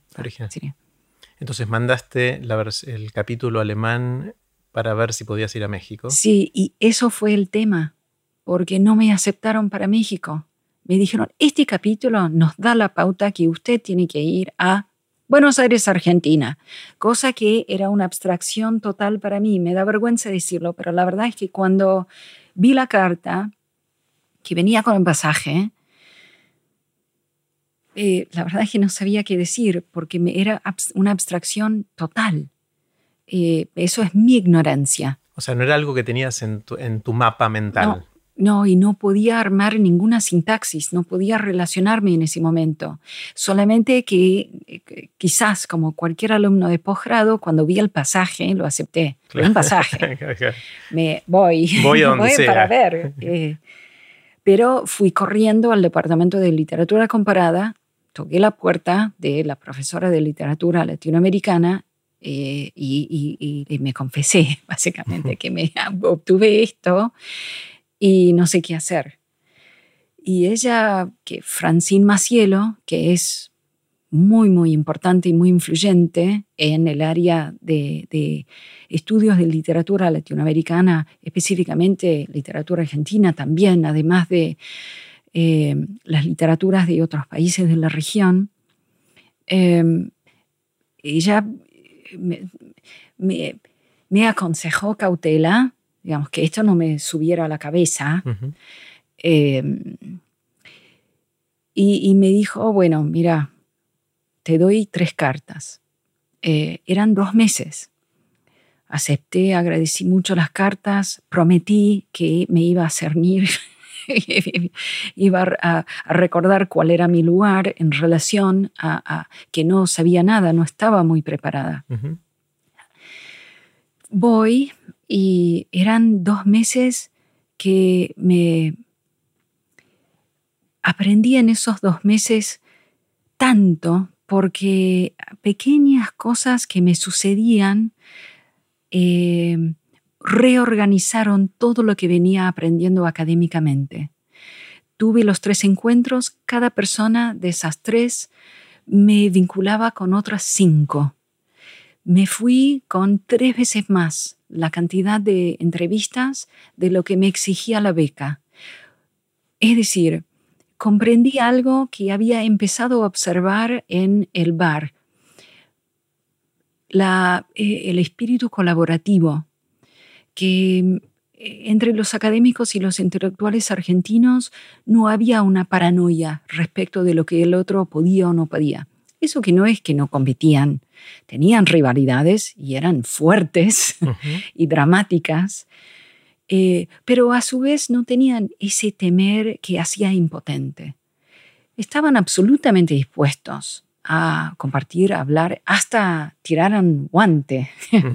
Mira lo que comparto. A ver, y en ese espacio de compartir se hacían enormes innovaciones que en un ambiente donde uno es paranoico respecto de lo que el otro puede descubrir y no quieres compartir tus fichitas con nadie, quedas muy empobrecido, muy empobrecido. Y no solamente digo en relación al tópico específico, sino también a la posibilidad de descubrir otras maneras de vincular cosas, que es lo que veía en el grupo de la colectiva de la Peña. Por eso digo, la manera que ellos tenían de vincular cosas que eran invinculables en la academia, a mí me sorprendía. Y lo encontré acá multiplicado por mil. Y me, me, me, sorprendía y me, me, me mareaba un poquito. Después también en la manera de encontrarse con el otro, descubrí también eh, estas cualidades que quizás en ese momento no interpretaba bien, pero me di cuenta que yo, que me había criado en los Estados Unidos, donde siempre me sentía un poquito a contrapuntos, acá nadaba. Era rarísimo porque no podía entender ni el 10% de lo que pasaba al comienzo, pero podía entender mucho en cuanto a las interacciones, a lo que se podía depender del otro o no, a lo que el otro podría llegar a ser capaz de recibir de mí. Era muy extraño eso y no lo puedo explicar de otra manera, mm. pero visceralmente entendí que acá me sentiría cómodo. Después llegaron momentos donde pues, se podía explicitar por tal cosa, sé que me va a ser mejor profesora, mejor escritora, mejor madre, mejor esposa, mejor amiga, mejor hija vivir acá que en Estados Unidos, donde me iba a ir puliendo, puliendo, puliendo, puliendo, a hacer una, especie de cosa extremadamente eficaz, pero muy poca, muy poco desarrollada, digamos. Em, yo la verdad es que doy muchísimas gracias a la decisión de esa profesora de decir, la mando con las tres cartas, porque podría haber dicho, la verdad, you're free, go ahead. Eh, y a ver con qué volvía, porque la bravura que yo había tenido de solicitar esa beca me la merecía. Pero ella también tenía esa, esa cualidad. Ah, mm, y volviste a Estados Unidos y después decidiste venir de nuevo acá. Esa es la tercera cosa rara, que yo la verdad es que no hay nadie en mi familia que hubiera dicho el español, esa es una lengua para nosotros, nadie. Cuando yo estaba estudiando en Alemania, me acuerdo, llegamos al fin del año académico, teníamos los peñiques que estábamos guardando para el último viaje y nos reunimos pizza de por medio para decidir dónde íbamos. España, España, España. Fui yo quien, con toda mi timidez, me puse de pie y dije, convengamos que nadie acá va a hacer nada con España ni español. Vamos a Irlanda. Vamos a poder vivir el eh, Bloomsday de la novela de James Joyce. Somos estudiantes de literatura. Vamos, colegas. Y fuimos. Yo fui las personas, eh, algunos se burlan de mí, porque a ver si, pues, ¿quién no va a tener nada que ver con español? Pero uno se reconoce tan poco con las herramientas que uno tiene, uno puede prever tan poco de lo que uno realmente puede llegar a hacer en la vida, creo que es muy engañoso una cultura de tal control. A ver, voy a predecir exactamente con todos mis instrumentos de precisión qué voy a hacer. Es mejor soltarse. Ahora, em, no puedo explicar por qué aprendí bien español, porque en, en esos dos meses, la primera vez con esa beca, hacía las entrevistas más bien a la noche, cuando la gente estaba libre, y durante el día tomaba seis horas por día de clase individual de español. Aquel profesor de lengua que me interrumpía para enseñarme un poco otra manera de oír y de dialogar, se llama Daniel Mamarian, tiene todavía una empresa de la misma empresa de, idiomas, él le enseñaba y enseñaba con una metodología que era, no sé cómo se llama exactamente, pero que aprovechaba situaciones que uno realmente vivía. Y a partir de lo vivido ingresaba entonces en la gramática. Esa metodología me iba. Mm. Entonces yo aprendía, aprendía, aprendía y tenía como mucha sed también de aprender porque salía inmediatamente y trataba de aplicar lo que aprendía. Y me seguían el ritmo. Y doy las gracias siempre a los dos, Luis Chitarroni por haber sido un mentor en la literatura que me permitía escribir en este idioma y encontrar una voz mía en este idioma, por más gramaticalmente fallida que fuera. Eh, me ayudaba a mantener mi, mi personalidad, mis culturas, eh, y Daniel Mamarian que me enseñaba este idioma de manera que me permitía ingresar y seguir creciendo. Yo volví a Berkeley y eh, me, te tomaban prueba, ¿no? Y ingresaba en el primer nivel de clases de literatura en, en español. Hmm. Y así seguí. Eso fue clave. Luego sí había que ser una buena japonesa y trabajar. Trabajar, trabajar, poner las horas, estar sentada, leer, leer, leer, estar en el laboratorio de idiomas, solicitar beca, beca, beca. Volví un año a la UBA. En ese año empecé a escribir. En ese año empecé a entender las materias, los profesores lo que hablaban. La primera parte dependía de las desgrabaciones, que es un descubrimiento increíble, que hacen desgrabaciones de las clases estudiaba, estudiaba, grababa, escuchaba y en un momento empecé a entender. Pero no había nada que quitaba la primera lección, que era algo sin palabras, una sensación de acá me entienden y acá entiendo, acá soy percibida. Y eso que en Estados Unidos me había criado, fui a estudiar del sur al norte, después fui al oeste, o sea, tenía todo a favor, pero no es un país contenedor. Eh, no, eso suena como una cosa en la puerta. En el puerto. Contenedor. Que te, que te contiene, que te, mm. que te abraza, diríamos. sí. Mm. Mm, es un país que eh, prefiere no ver las cuestiones azarosas y yo soy el azar andante, digamos. Todo lo que me ha pasado y todo lo que soy es por pura casualidad. Y esto es un país que eso lo comprende y no lo, no, no lo ve con ojos sospechosos. A ver, están muy acostumbrados ustedes a tener que eh, go with the punches, digamos. Em, y ahí viene el último ejemplo más explícito, que para ganar un poco de plata, cuando estaba haciendo investigación, tenía permiso de hacer dos años de investigación que los hice en el AMIA. Em, ganaba dinero trabajando eh, en, la, agencia de idiomas, enseñando inglés y haciendo asesoramiento. Em, tenían equipo, eh, reunión de equipo. No me acuerdo, cada mes me mata si no me acuerdo. Mm. Cada dos meses, cada mes.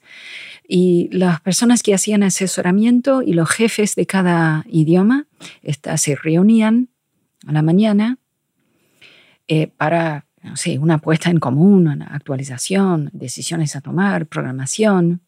Bueno, mi, qué sé yo. Está bien, mi primera experiencia trabajando en una empresa o un organismo argentino. Nadie llegaba a la hora, mm. nadie. Uno perdía ahí valiosísimos 10 minutos. Después llegaban y la reunión no comenzaba. Claro se hablaban, bueno, al fin de semana, qué sé yo, lo que tenés vestido, tu pelo, tus hijos, eh, hacían café, se quedaban dispersos en la, en la sala.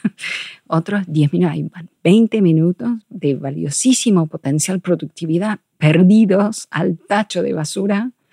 Yo así, un poco, no sé, nerviosa, ansiosa. Eh, finalmente se sientan y ahí la reunión se hacía perfecto, eran todos muy capaces y se levantaba la reunión. Una vez llegó una especie de debate que era una cosa crónica entre los que eran como más a favor de una pedagogía que tenía cierta espontaneidad, que se basaba en la percepción de los alumnos, que se personalizaba eh, y se relativizaba con respecto a cada estudiante o cada grupo de estudiantes. Y otro cuerpo que era de una ideología de eh, testeo estandarizado. Imagínate, brecha insalvable. Y así les fue.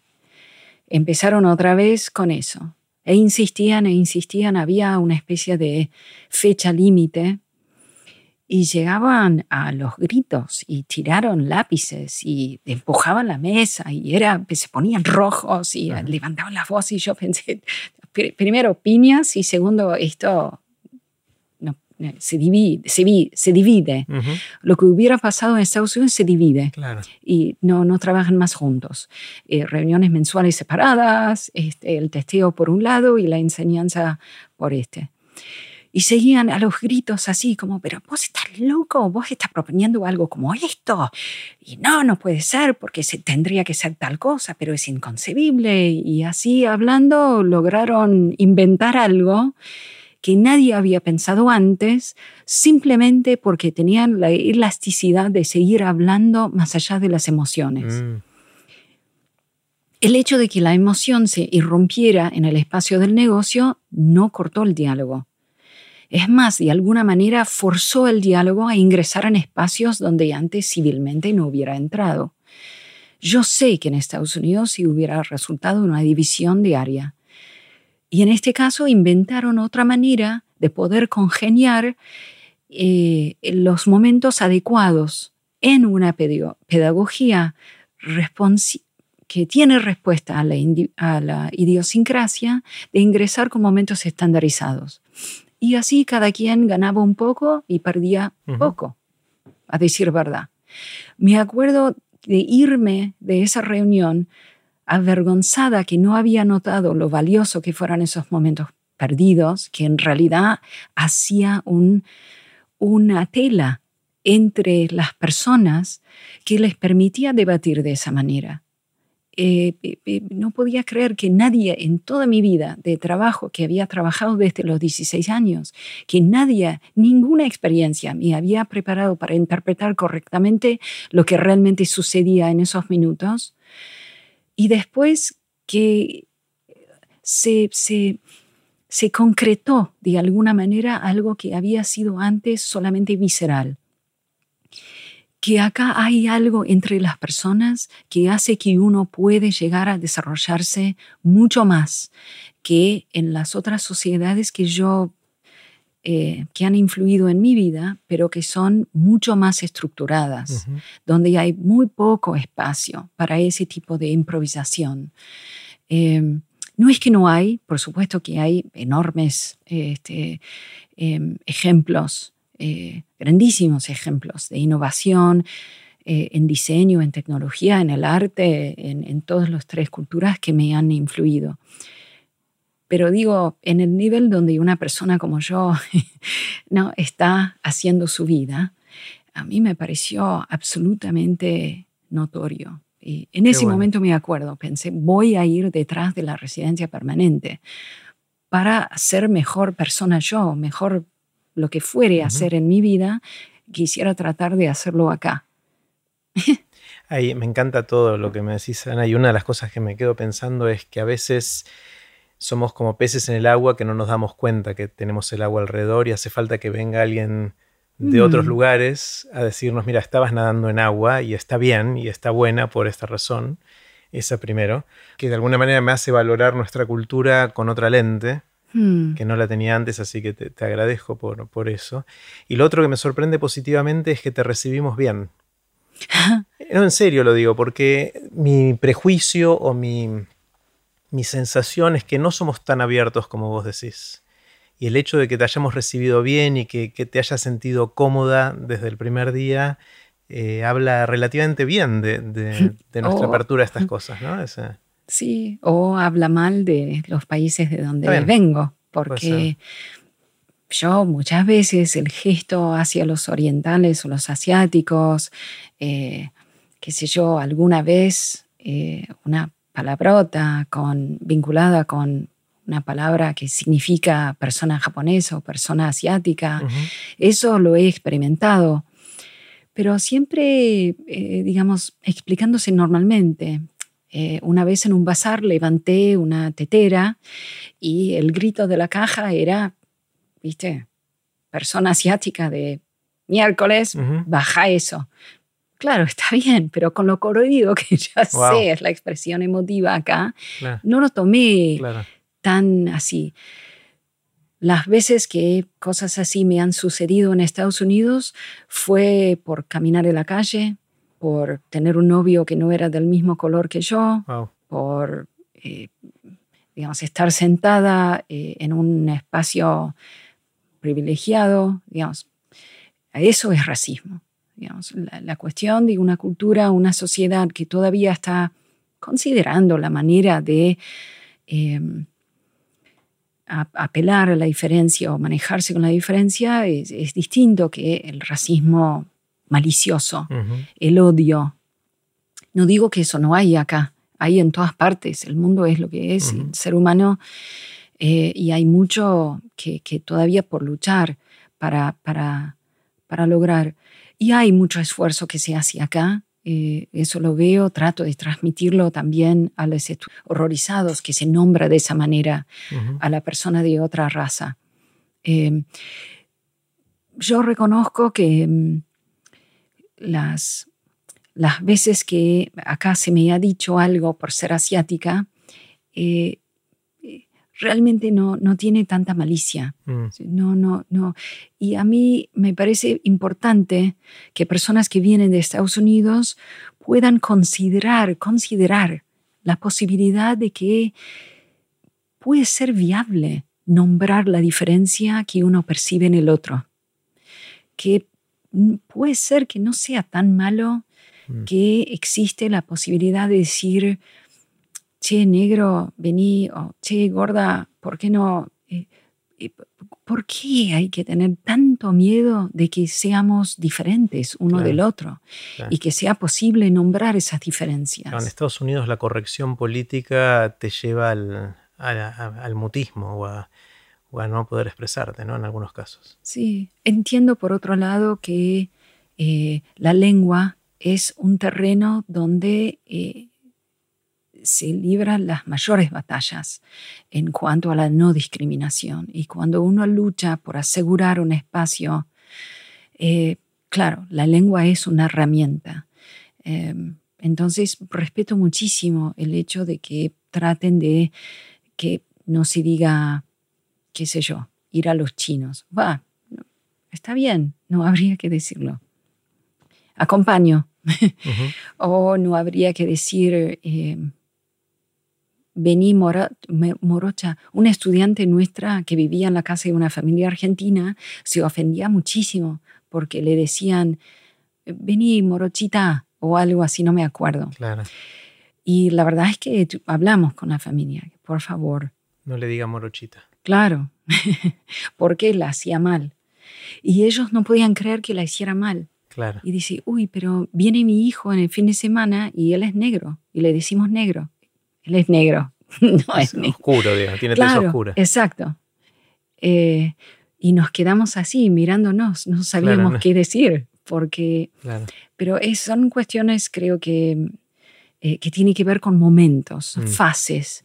Y en determinada fase puede ser muy importante cuidar la lengua o mostrar a través de la lengua y las prácticas en la lengua que uno está a favor de determinado cambio de valores. Por eso estoy tratando de usar el español inclusivo, que obviamente dejé de, porque es muy torpe todavía, pero realmente estoy tratando de hacerlo porque es una manera de mostrar que estoy a favor de un cambio de mentalidad, un cambio de paradigma y si este hábito es una manera de vincularse y dar fuerza a ese cambio, está bien. Eh, Ana, quiero hacerte preguntas cortitas. Las preguntas son cortitas, pero vos tomate el tiempo que quieras para, responder.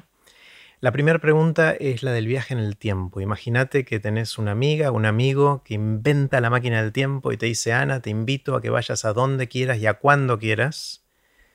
a la fecha que vos quieras, estés un tiempo ahí y después vuelvas al aquí y a la hora. Es un solo viaje que te va a dejar hacer eh, el inventor o la inventora de la máquina del tiempo. ¿A dónde irías? ¿Al pasado o al futuro?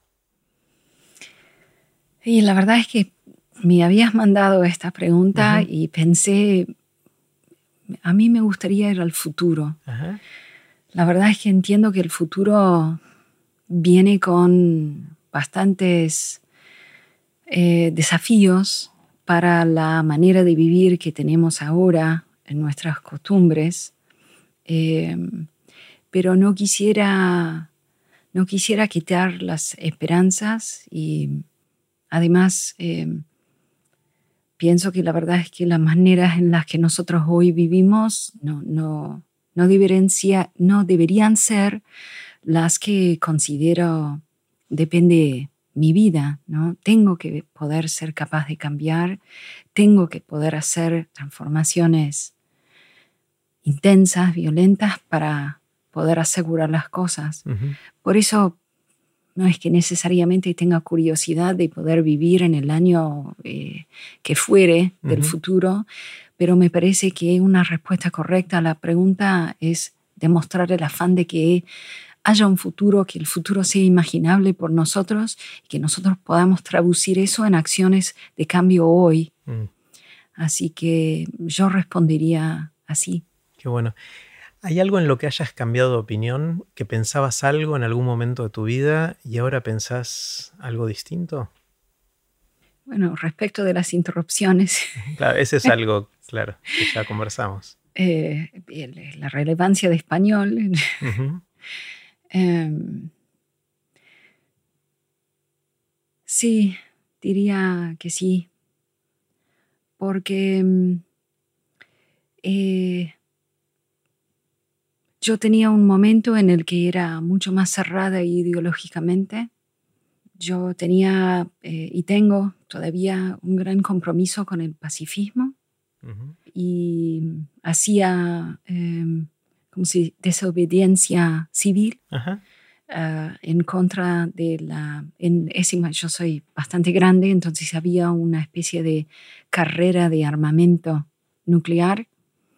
Y este, la verdad es que había unos cuantos momentos en los que yo salí de diálogos con personas que hablaban eh, de, no sé, la importancia de prepararse frente a posibles agresiones o argumentaban con a veces meramente cuestiones de ser realista y, directamente no, eh, no, no, tenía voluntad de seguir en esos diálogos.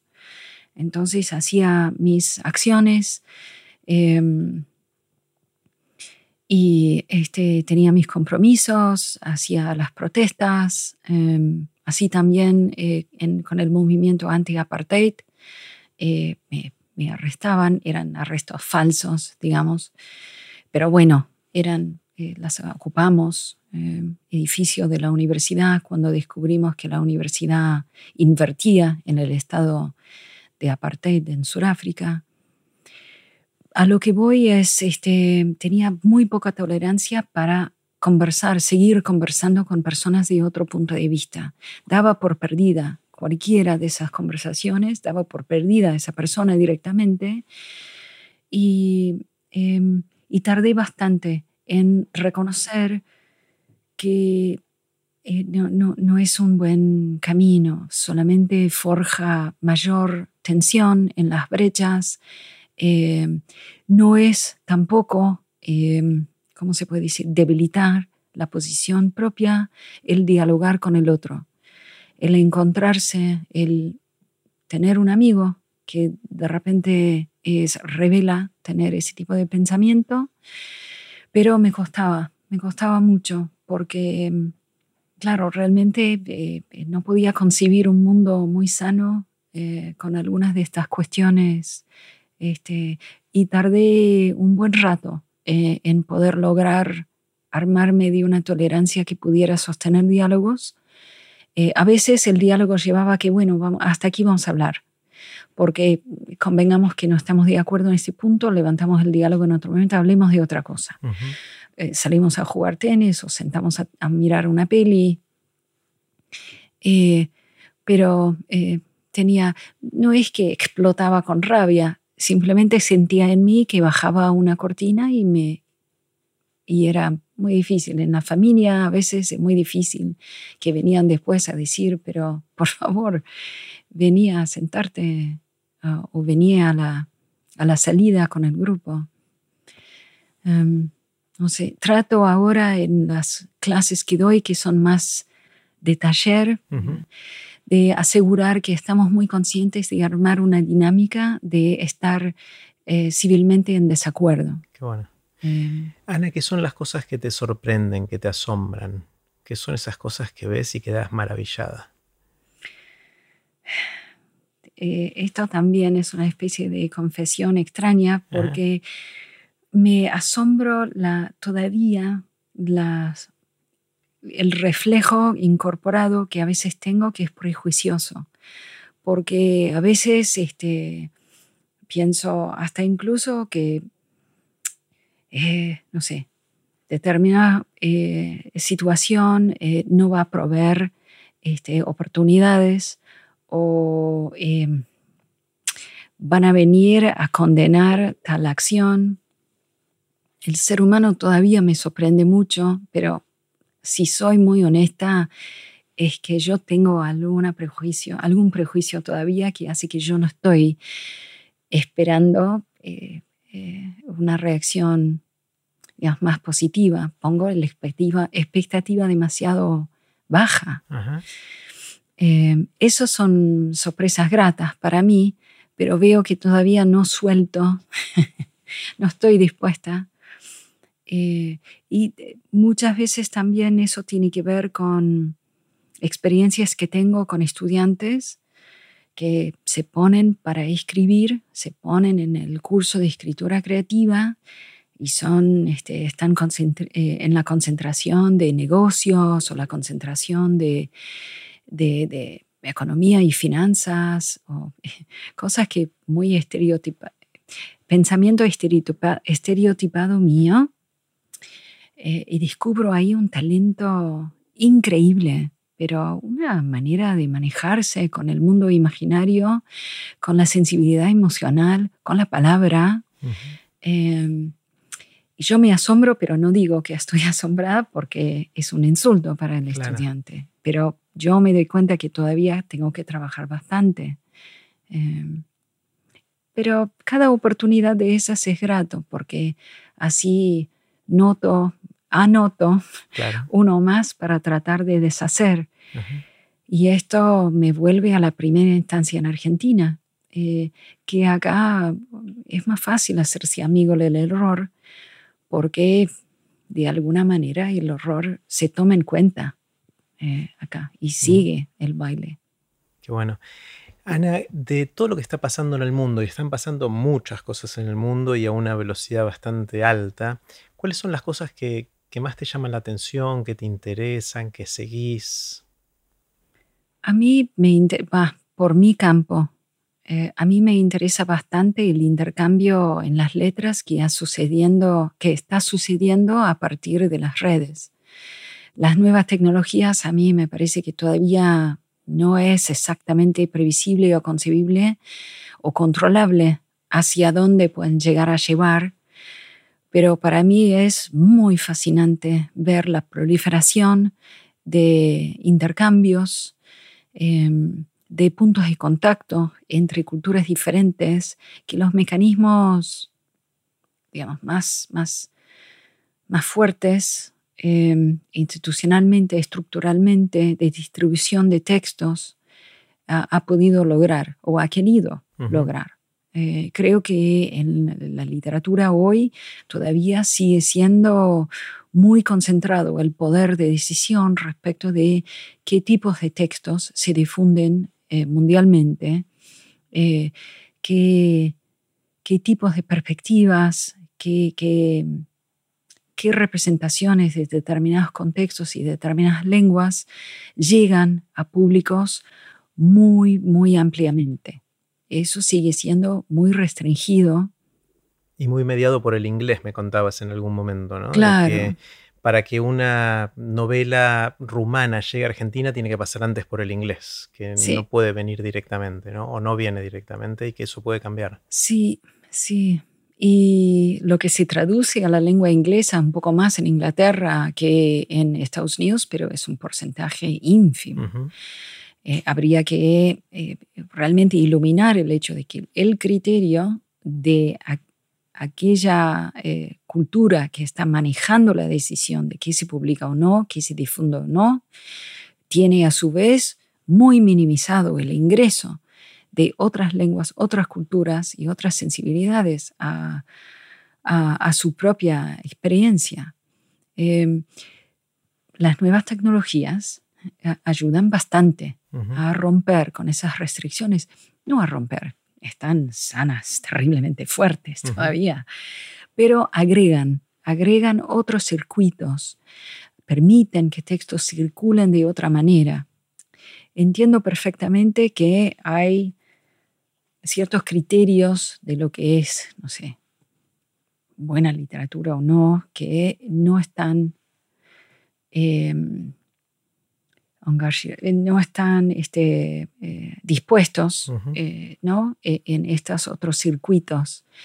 Pero a mi entender no importa, por lo que va a ser válido para la humanidad, lo que va a prevalecer en el tiempo, lo va a ser para la humanidad y en el tiempo. No importa que haya más cosas circulando. Es más, es mejor que haya muchísimas cosas circulando para que, eh, digamos, eventualmente aquella innovación, aquella nueva idea, aquella nueva manera de contar algo, aquella manera de poder, lo que estamos a riesgo de perder, de poder incorporar culturas antiguas o valores antiguos, maneras de ver el mundo y la vida de las culturas antiguas, eh, pueda rescatarse en estos nuevos vehículos, mucho mejor de lo que ha comprobado puede hacer en, la industria tradicional. Ana, ¿hay algo en lo que creas que no puedas probar o demostrar? Hmm. Sé que es una pregunta difícil. No, lo recuerdo de la lista. Em, y supondría que sí. Porque son muchas las experiencias sobre las que he leído que no tienen que ver con lo, ¿cómo se dice? Con lo científicamente comprobable, estando la ciencia donde está. Claro. No necesariamente me encantaría tratar de decir qué es, pero también eh, hay un factor subjetivo en esto que es, fui criada por una madre budista, de una familia budista y em, se comprende bastante que en algún punto uno al, eh, morir tiene una energía que va eh, de vuelta al cosmos. Em, habría que, es muy difícil rescindir esa idea frente a varios misterios, pero sé que es una idea instalada en mí por la crianza que tuve. Em, hace poco eh, perdí a mi padre.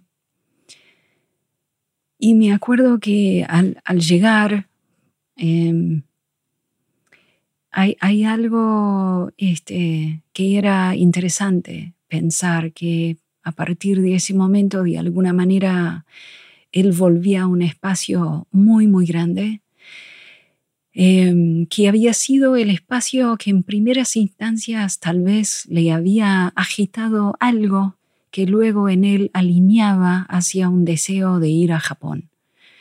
¿Qué es lo que llevó al encuentro con mi madre? ¿Qué es lo que llevó a la particular crianza que permitía convivir ambas culturas como, como la tuvimos?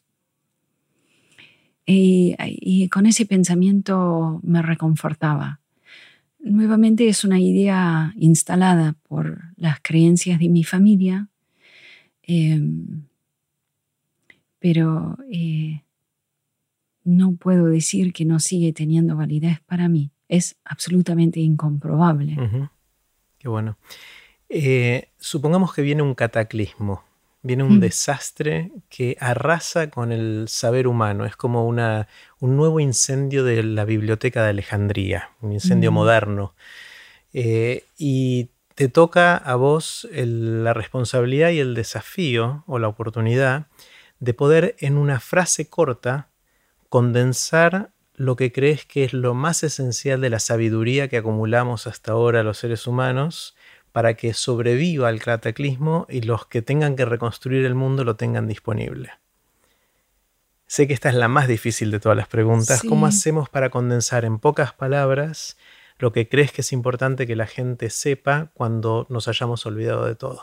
Pero una palabra, eh, no, eh, hubiera dicho algo, una eh, determinada frase musical, una cosa que pueda demostrar de alguna manera lo que es la lengua, la matemática, diría un, un ritmo musical, un acorde. Ajá.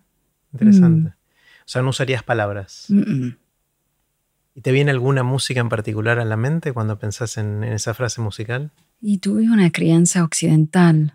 eh, eh, me, eh, me ofrecían, me forzaron, me invitaban, me mandaban a estudiar piano nueve años, Ajá. música clásica. Me parece que no está mal mostrar eso. Entiendo también que algunos ritmos de tambores en Japón eh, se usan unos tambores muy antiguos eh, que siguen eh, siendo este, ejercitadas con los mismos ritmos que tienen un compás muy particular y eh, hay, que seguir ese ritmo, no se puede tocar, se puede, pero la verdad es que la práctica tiene una determinada eh, eh, compás, se puede decir. Yo confiaría en cualquiera de esos instrumentos, eh, no, instrumento digo, la manera de con- convey, la manera de De comunicar compartir, transmitir. transmitir. Eh, no necesariamente tiene que ser una armonía que a oídos occidentales tiene sentido, Claro. pero eh, habría que poder permitir que la frase se complete para que se pueda entender toda la fórmula, ¿no? Eh, porque creo que ahí reside algo que ha permitido en el ser humano desarrollar otras formas de expresión que tal vez no sean tan buenos vehículos. Qué bueno. Eh, ¿Cómo nació tu pasión por la palabra, por escribir, por contar historias? Eh, de- de- Mm. ¿Podés mirar para atrás e identificar cómo surgió eso en tu vida? Sí, estos juegos que tenía con, Con mi hermano, sí, me acuerdo que la palabra en ese momento era algo tan tangible, tan plástico, eh, y eso sigue siendo un hecho para mí. Es reconfortante sentir que la palabra sea casi una materia cruda, una arcilla, una cosa que tiene textura y, y bordes y rugosidad, se puede decir. Me gusta mucho eso. Eh, y creo que eso e- es una cualidad que sigue alimentando el vínculo que te- tengo, porque si fuera a abstraerse demasiado, no estoy muy segura. Mi relación con, este, no sé, la teoría crítica, por ejemplo, ya demuestra que se vuelve un poquito, mientras tenga ese otro tenor, creo que es lo que sostiene el vínculo vital. Y lo otro es, em, me acuerdo como me crié en el sur, eh, la familia de mi padre tenía mi padre y una otra persona más o menos de su edad que fueron a la universidad. Hablaban siempre afuera de la casa em, y hablaban cosas importantes y cosas muy, este, eh, digamos, menores. Pero la manera en la que hablaban era muy estilizada, con el acento, con las palabras que elegían, eh, las imágenes que utilizaban para dramatizar alguna cuestión. eh, y eso me, me- quedó. Mi padre eh, tenía eso y la tía abuela, eh, por la que el primer libro de cuentos que publiqué está dedicado a ella Ujú. Eh, por la manera de no solamente contar las historias, sino de contar historias para decir cualquier cosa. en vez de, bueno, tu opinión acerca de Ronald Reagan. Una historia así, una historia así, una historia tercera, cuarta, quinta historia y por eso Ronald Reagan. Y, era eh, infinitamente entretenido y además inteligente. Una manera de razonar, de formar, de acercarse al otro el pensamiento propio. Eh, y ahí voy también a esta cuestión de aprender cómo no cortar los diálogos.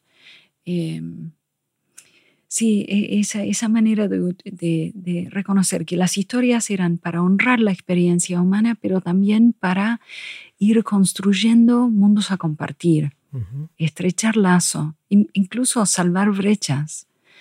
Em, eso me, la, la mamé, se puede decir. Exactamente. Mm. Eh, y quizás la repregunta de esto es cómo hacer para ayudar a otros a encontrar algo que los apasione o ayudarlos a desarrollar una pasión. Quizás lo haces con tu hija, quizás lo haces con tus alumnos. Mm. Porque una vez que uno encuentra una pasión, la vida va a hacerse cargo de eso, ¿no? Y uno va a aprender y va a desarrollarse. Seguramente le va a ir bien si uno puede dedicarse a lo que le gusta, va a contagiar esa pasión. Y si esa pasión no está, todo lo contrario pasa, ¿no? ¿Cómo, hacemos para ayudar a otros a tener una pasión? Voy a decir algo extraño porque por un lado pienso que eh, una cosa es eh, tratar de no decir no a nada, digamos, eh, anda a experimentar. habíamos dicho a nuestra hija que, que, bueno, en un momento había una posibilidad de ir a participar en una vendimia. Y ella decía, ay, pero no sé, no quiero, y la verdad es que hay que ir, hay que ir para agarrar el racimo al lado del otro, ensuciarse, ver cómo son los olores, cómo es la temperatura, el dolor en el cuerpo después, todo eso hay que, hay que tratar, hay que meter el cuerpo. Por otro lado, eh, yo creo que la pasión es algo que puede nacer a partir de compromiso. También con mi hija ella empezó con el piano jugando, se divertía, se divertía. En un momento dijo, no quiero más. Odio que vienen los lunes y voy a tener, ah, me siento en una encarcelada. y la verdad es que nos plantamos. Y no, lo vas a hacer. Lo vas a hacer por nosotros. Porque el lenguaje musical es algo que tiene que adentrarte y no tuviste tiempo todavía para que entre. A determinada edad X lo dejas, pero primero la fluidez. Es una cosa que tampoco te vamos a dejar abandonar matemáticas, no vamos a dejarte abandonar, eh, no sé, em, eh, ¿cómo se dice? ¿Qué es? Eh, estudio civil. Se, en, el, en, la primaria empezaban con una materia que era respecto de Argentina y las leyes de Argentina y la cuestión de la democracia. Sí, sociedad y Estado o sí, eh, instrucción cívica. Es instrucción cívica. Tampoco te vamos a dejar que vos estés, eh, porque no lo sentís hoy, pero vas a tener que votar, vas a tener que pensar antes de votar. Y siguió tocando el piano entonces. Siguió, y se recontra apasionó.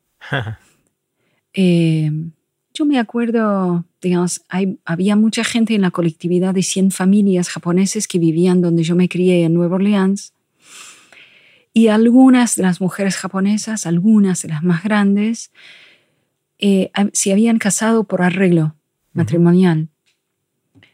Y por supuesto que otros que se casaron por deseo eh, y luego se divorciaron. La cuestión es, ¿cómo es que, cómo toleraste y cómo este, siguió el matrimonio? Y todos contestaban lo mismo porque uno está junto al otro. Eh, mis padres se casaron conociéndose menos de dos meses. Se casaron, la verdad, unas semanas eh, propuso mi padre y el viejo, el viejo. Y eh, mi abuelo, el padre de mi madre, dijo, te la llevas sin dote. Y ellos habían dicho, mira, vamos a intentar 10 años. Era la verdad del compromiso 10 años. Si no hubieran dicho eso, probablemente hubiera sido demasiado difícil. La brecha cultural era enorme y era Luisiana rural, Estados Unidos, un momento racista, eh, donde todavía se paranoiqueaba bastante con those jabs. O sea, era muy fuerte para mi madre estar ahí. Yo me acuerdo eso de niña. Ella no tenía nada que hacer, no había nada. Era una zona rural. Ella había sido dos veces recibida en la universidad, estaba haciendo literatura. Difícil. Y seguían y seguían. Y me acuerdo al cumplir 30 años de casados, mi madre escribió una carta a cada uno de nosotros.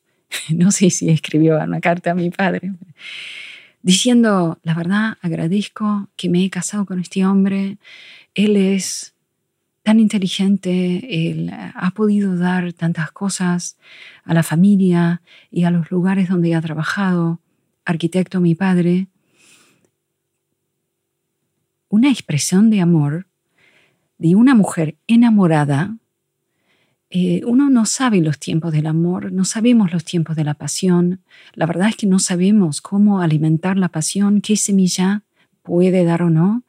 Por eso digo, habría que experimentar con todo, pero también experimentar con el compromiso de estar, de presentarse ante la práctica determinada. Yo pienso que una persona que no escribe, que no le gustan las palabras, puede a través de la escritura encontrar una pasión por otra cosa. Pienso que hay determinados vínculos que empiezan a permitir un encuentro uno con uno mismo. Me crucé una sola vez con una persona que estaba haciendo un doctorado en una universidad en Washington State, en el noroeste de Estados Unidos, que decía que iba a hacer eh, terapia de arte con escritora creativa. Hay una novela de Don DeLillo donde la mujer del protagonista está haciendo terapia con escritura creativa con pacientes de Alzheimer incipiente. La escritura es un vehículo en ese sentido para no producir un texto bellísimo, literariamente meritorio. Es para uno ir despejando los obstáculos hasta encontrarse con uno mismo.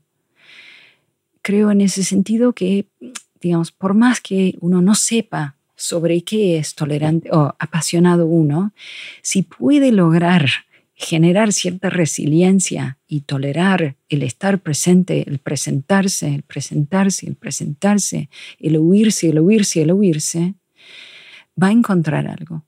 Yo creo eso.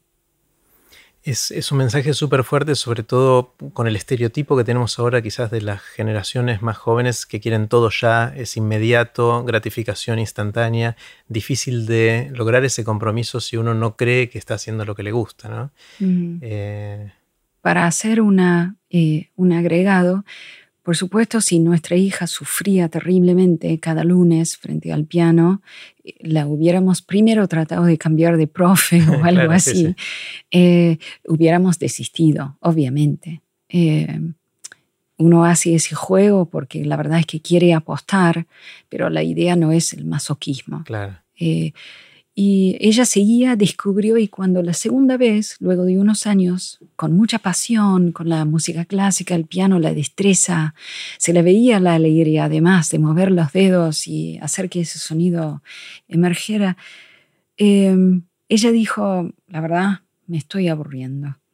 Entonces cambió ahora, hace jazz, improvisa, está aprendiendo cosas, este, la verdad, mucho más diferentes. Pero la, importancia es ahora que ella ha conectado con cierta pasión, ahora nosotros sí tenemos que ser quienes se adaptan y eh, asumen la, parte más difícil del compromiso. Ana, sospecho que muchos de los que nos están escuchando o viendo, y después de haberte escuchado durante todo este rato, puede ser que muchos tengan ganas de leer algo que hayas escrito. De todo lo que escribiste, ¿por dónde recomendás empezar?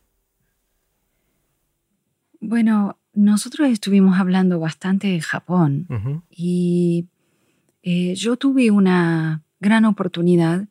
El Museo Malva ofrece cursos de literatura y la directora ahí de Malva Literatura, eh, que se llama Soledad Costantini, ella hace bastantes años se había acercado a mí y me dijo, que quería empezar a explorar la cuestión de literaturas distintas en el espacio del museo, para el público del museo. y este, me invitó a, desarrollar un curso, literatura siglo XX de Japón, con textos todos traducidos al español y para un público general, no un público de personas ya un poquito este, familiarizados. Eso fue hace bastantes años y hace poco eh, ella con el proyecto de Malva Literatura ganó una beca de mecenazgo de la ciudad y empezó a publicar pocos, tiene tres hasta ahora, libros de la serie de cursos que ha dado en Malva mm. Literatura. Y entre los que eligió, eligió dos que tenían muchísimo que ver con autores claves argentinos. Y después, la tercera, eligió poner la literatura japonesa en el mapa, como si fuera dando un gesto de cuán importante es incluir esta otra cultura entre las cuestiones a divulgar y a mantener en el radar. Ese libro acaba de salir, así que diría que se llama Miradas, además, como para tratar de incitar la cuestión de curiosear un poco. El libro se llama Miradas. Miradas, Vos sos la, autora del libro y está disponible en el Malva, que es el Museo de Arte Latinoamericano de Buenos Aires, para los que nos escuchan de, otros lugares. Eh, así que yo voy a conseguir uno y lo voy a leer también. Sí. Eh. Y lo único otro es, em, la verdad, es el libro de cuentos, que fue lo primero que escribí, sigue siendo eh, para mí el mejor ejemplo de lo que quisiera. Y lo que estoy escribiendo ahora sigue más en la línea de los cuentos. ¿Cómo se llama el primer libro? Catástrofes naturales. Catástrofes naturales. Buenísimo. Mm. Bueno, Ana, me encantó conversar. Gracias por compartir este tiempo y, y toda tu sabiduría conmigo. Muchas gracias por esta invitación. Gracias por ayudarme. Un placer.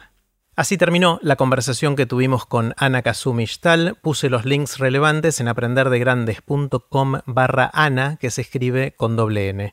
Espero que les haya gustado, tanto como a mí.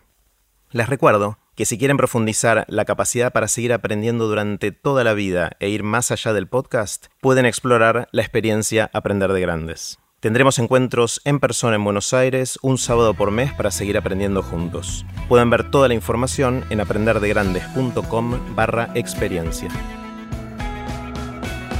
Recuerden que pueden suscribirse para no perderse ningún episodio de Aprender de Grandes en aprenderdegrandes.com.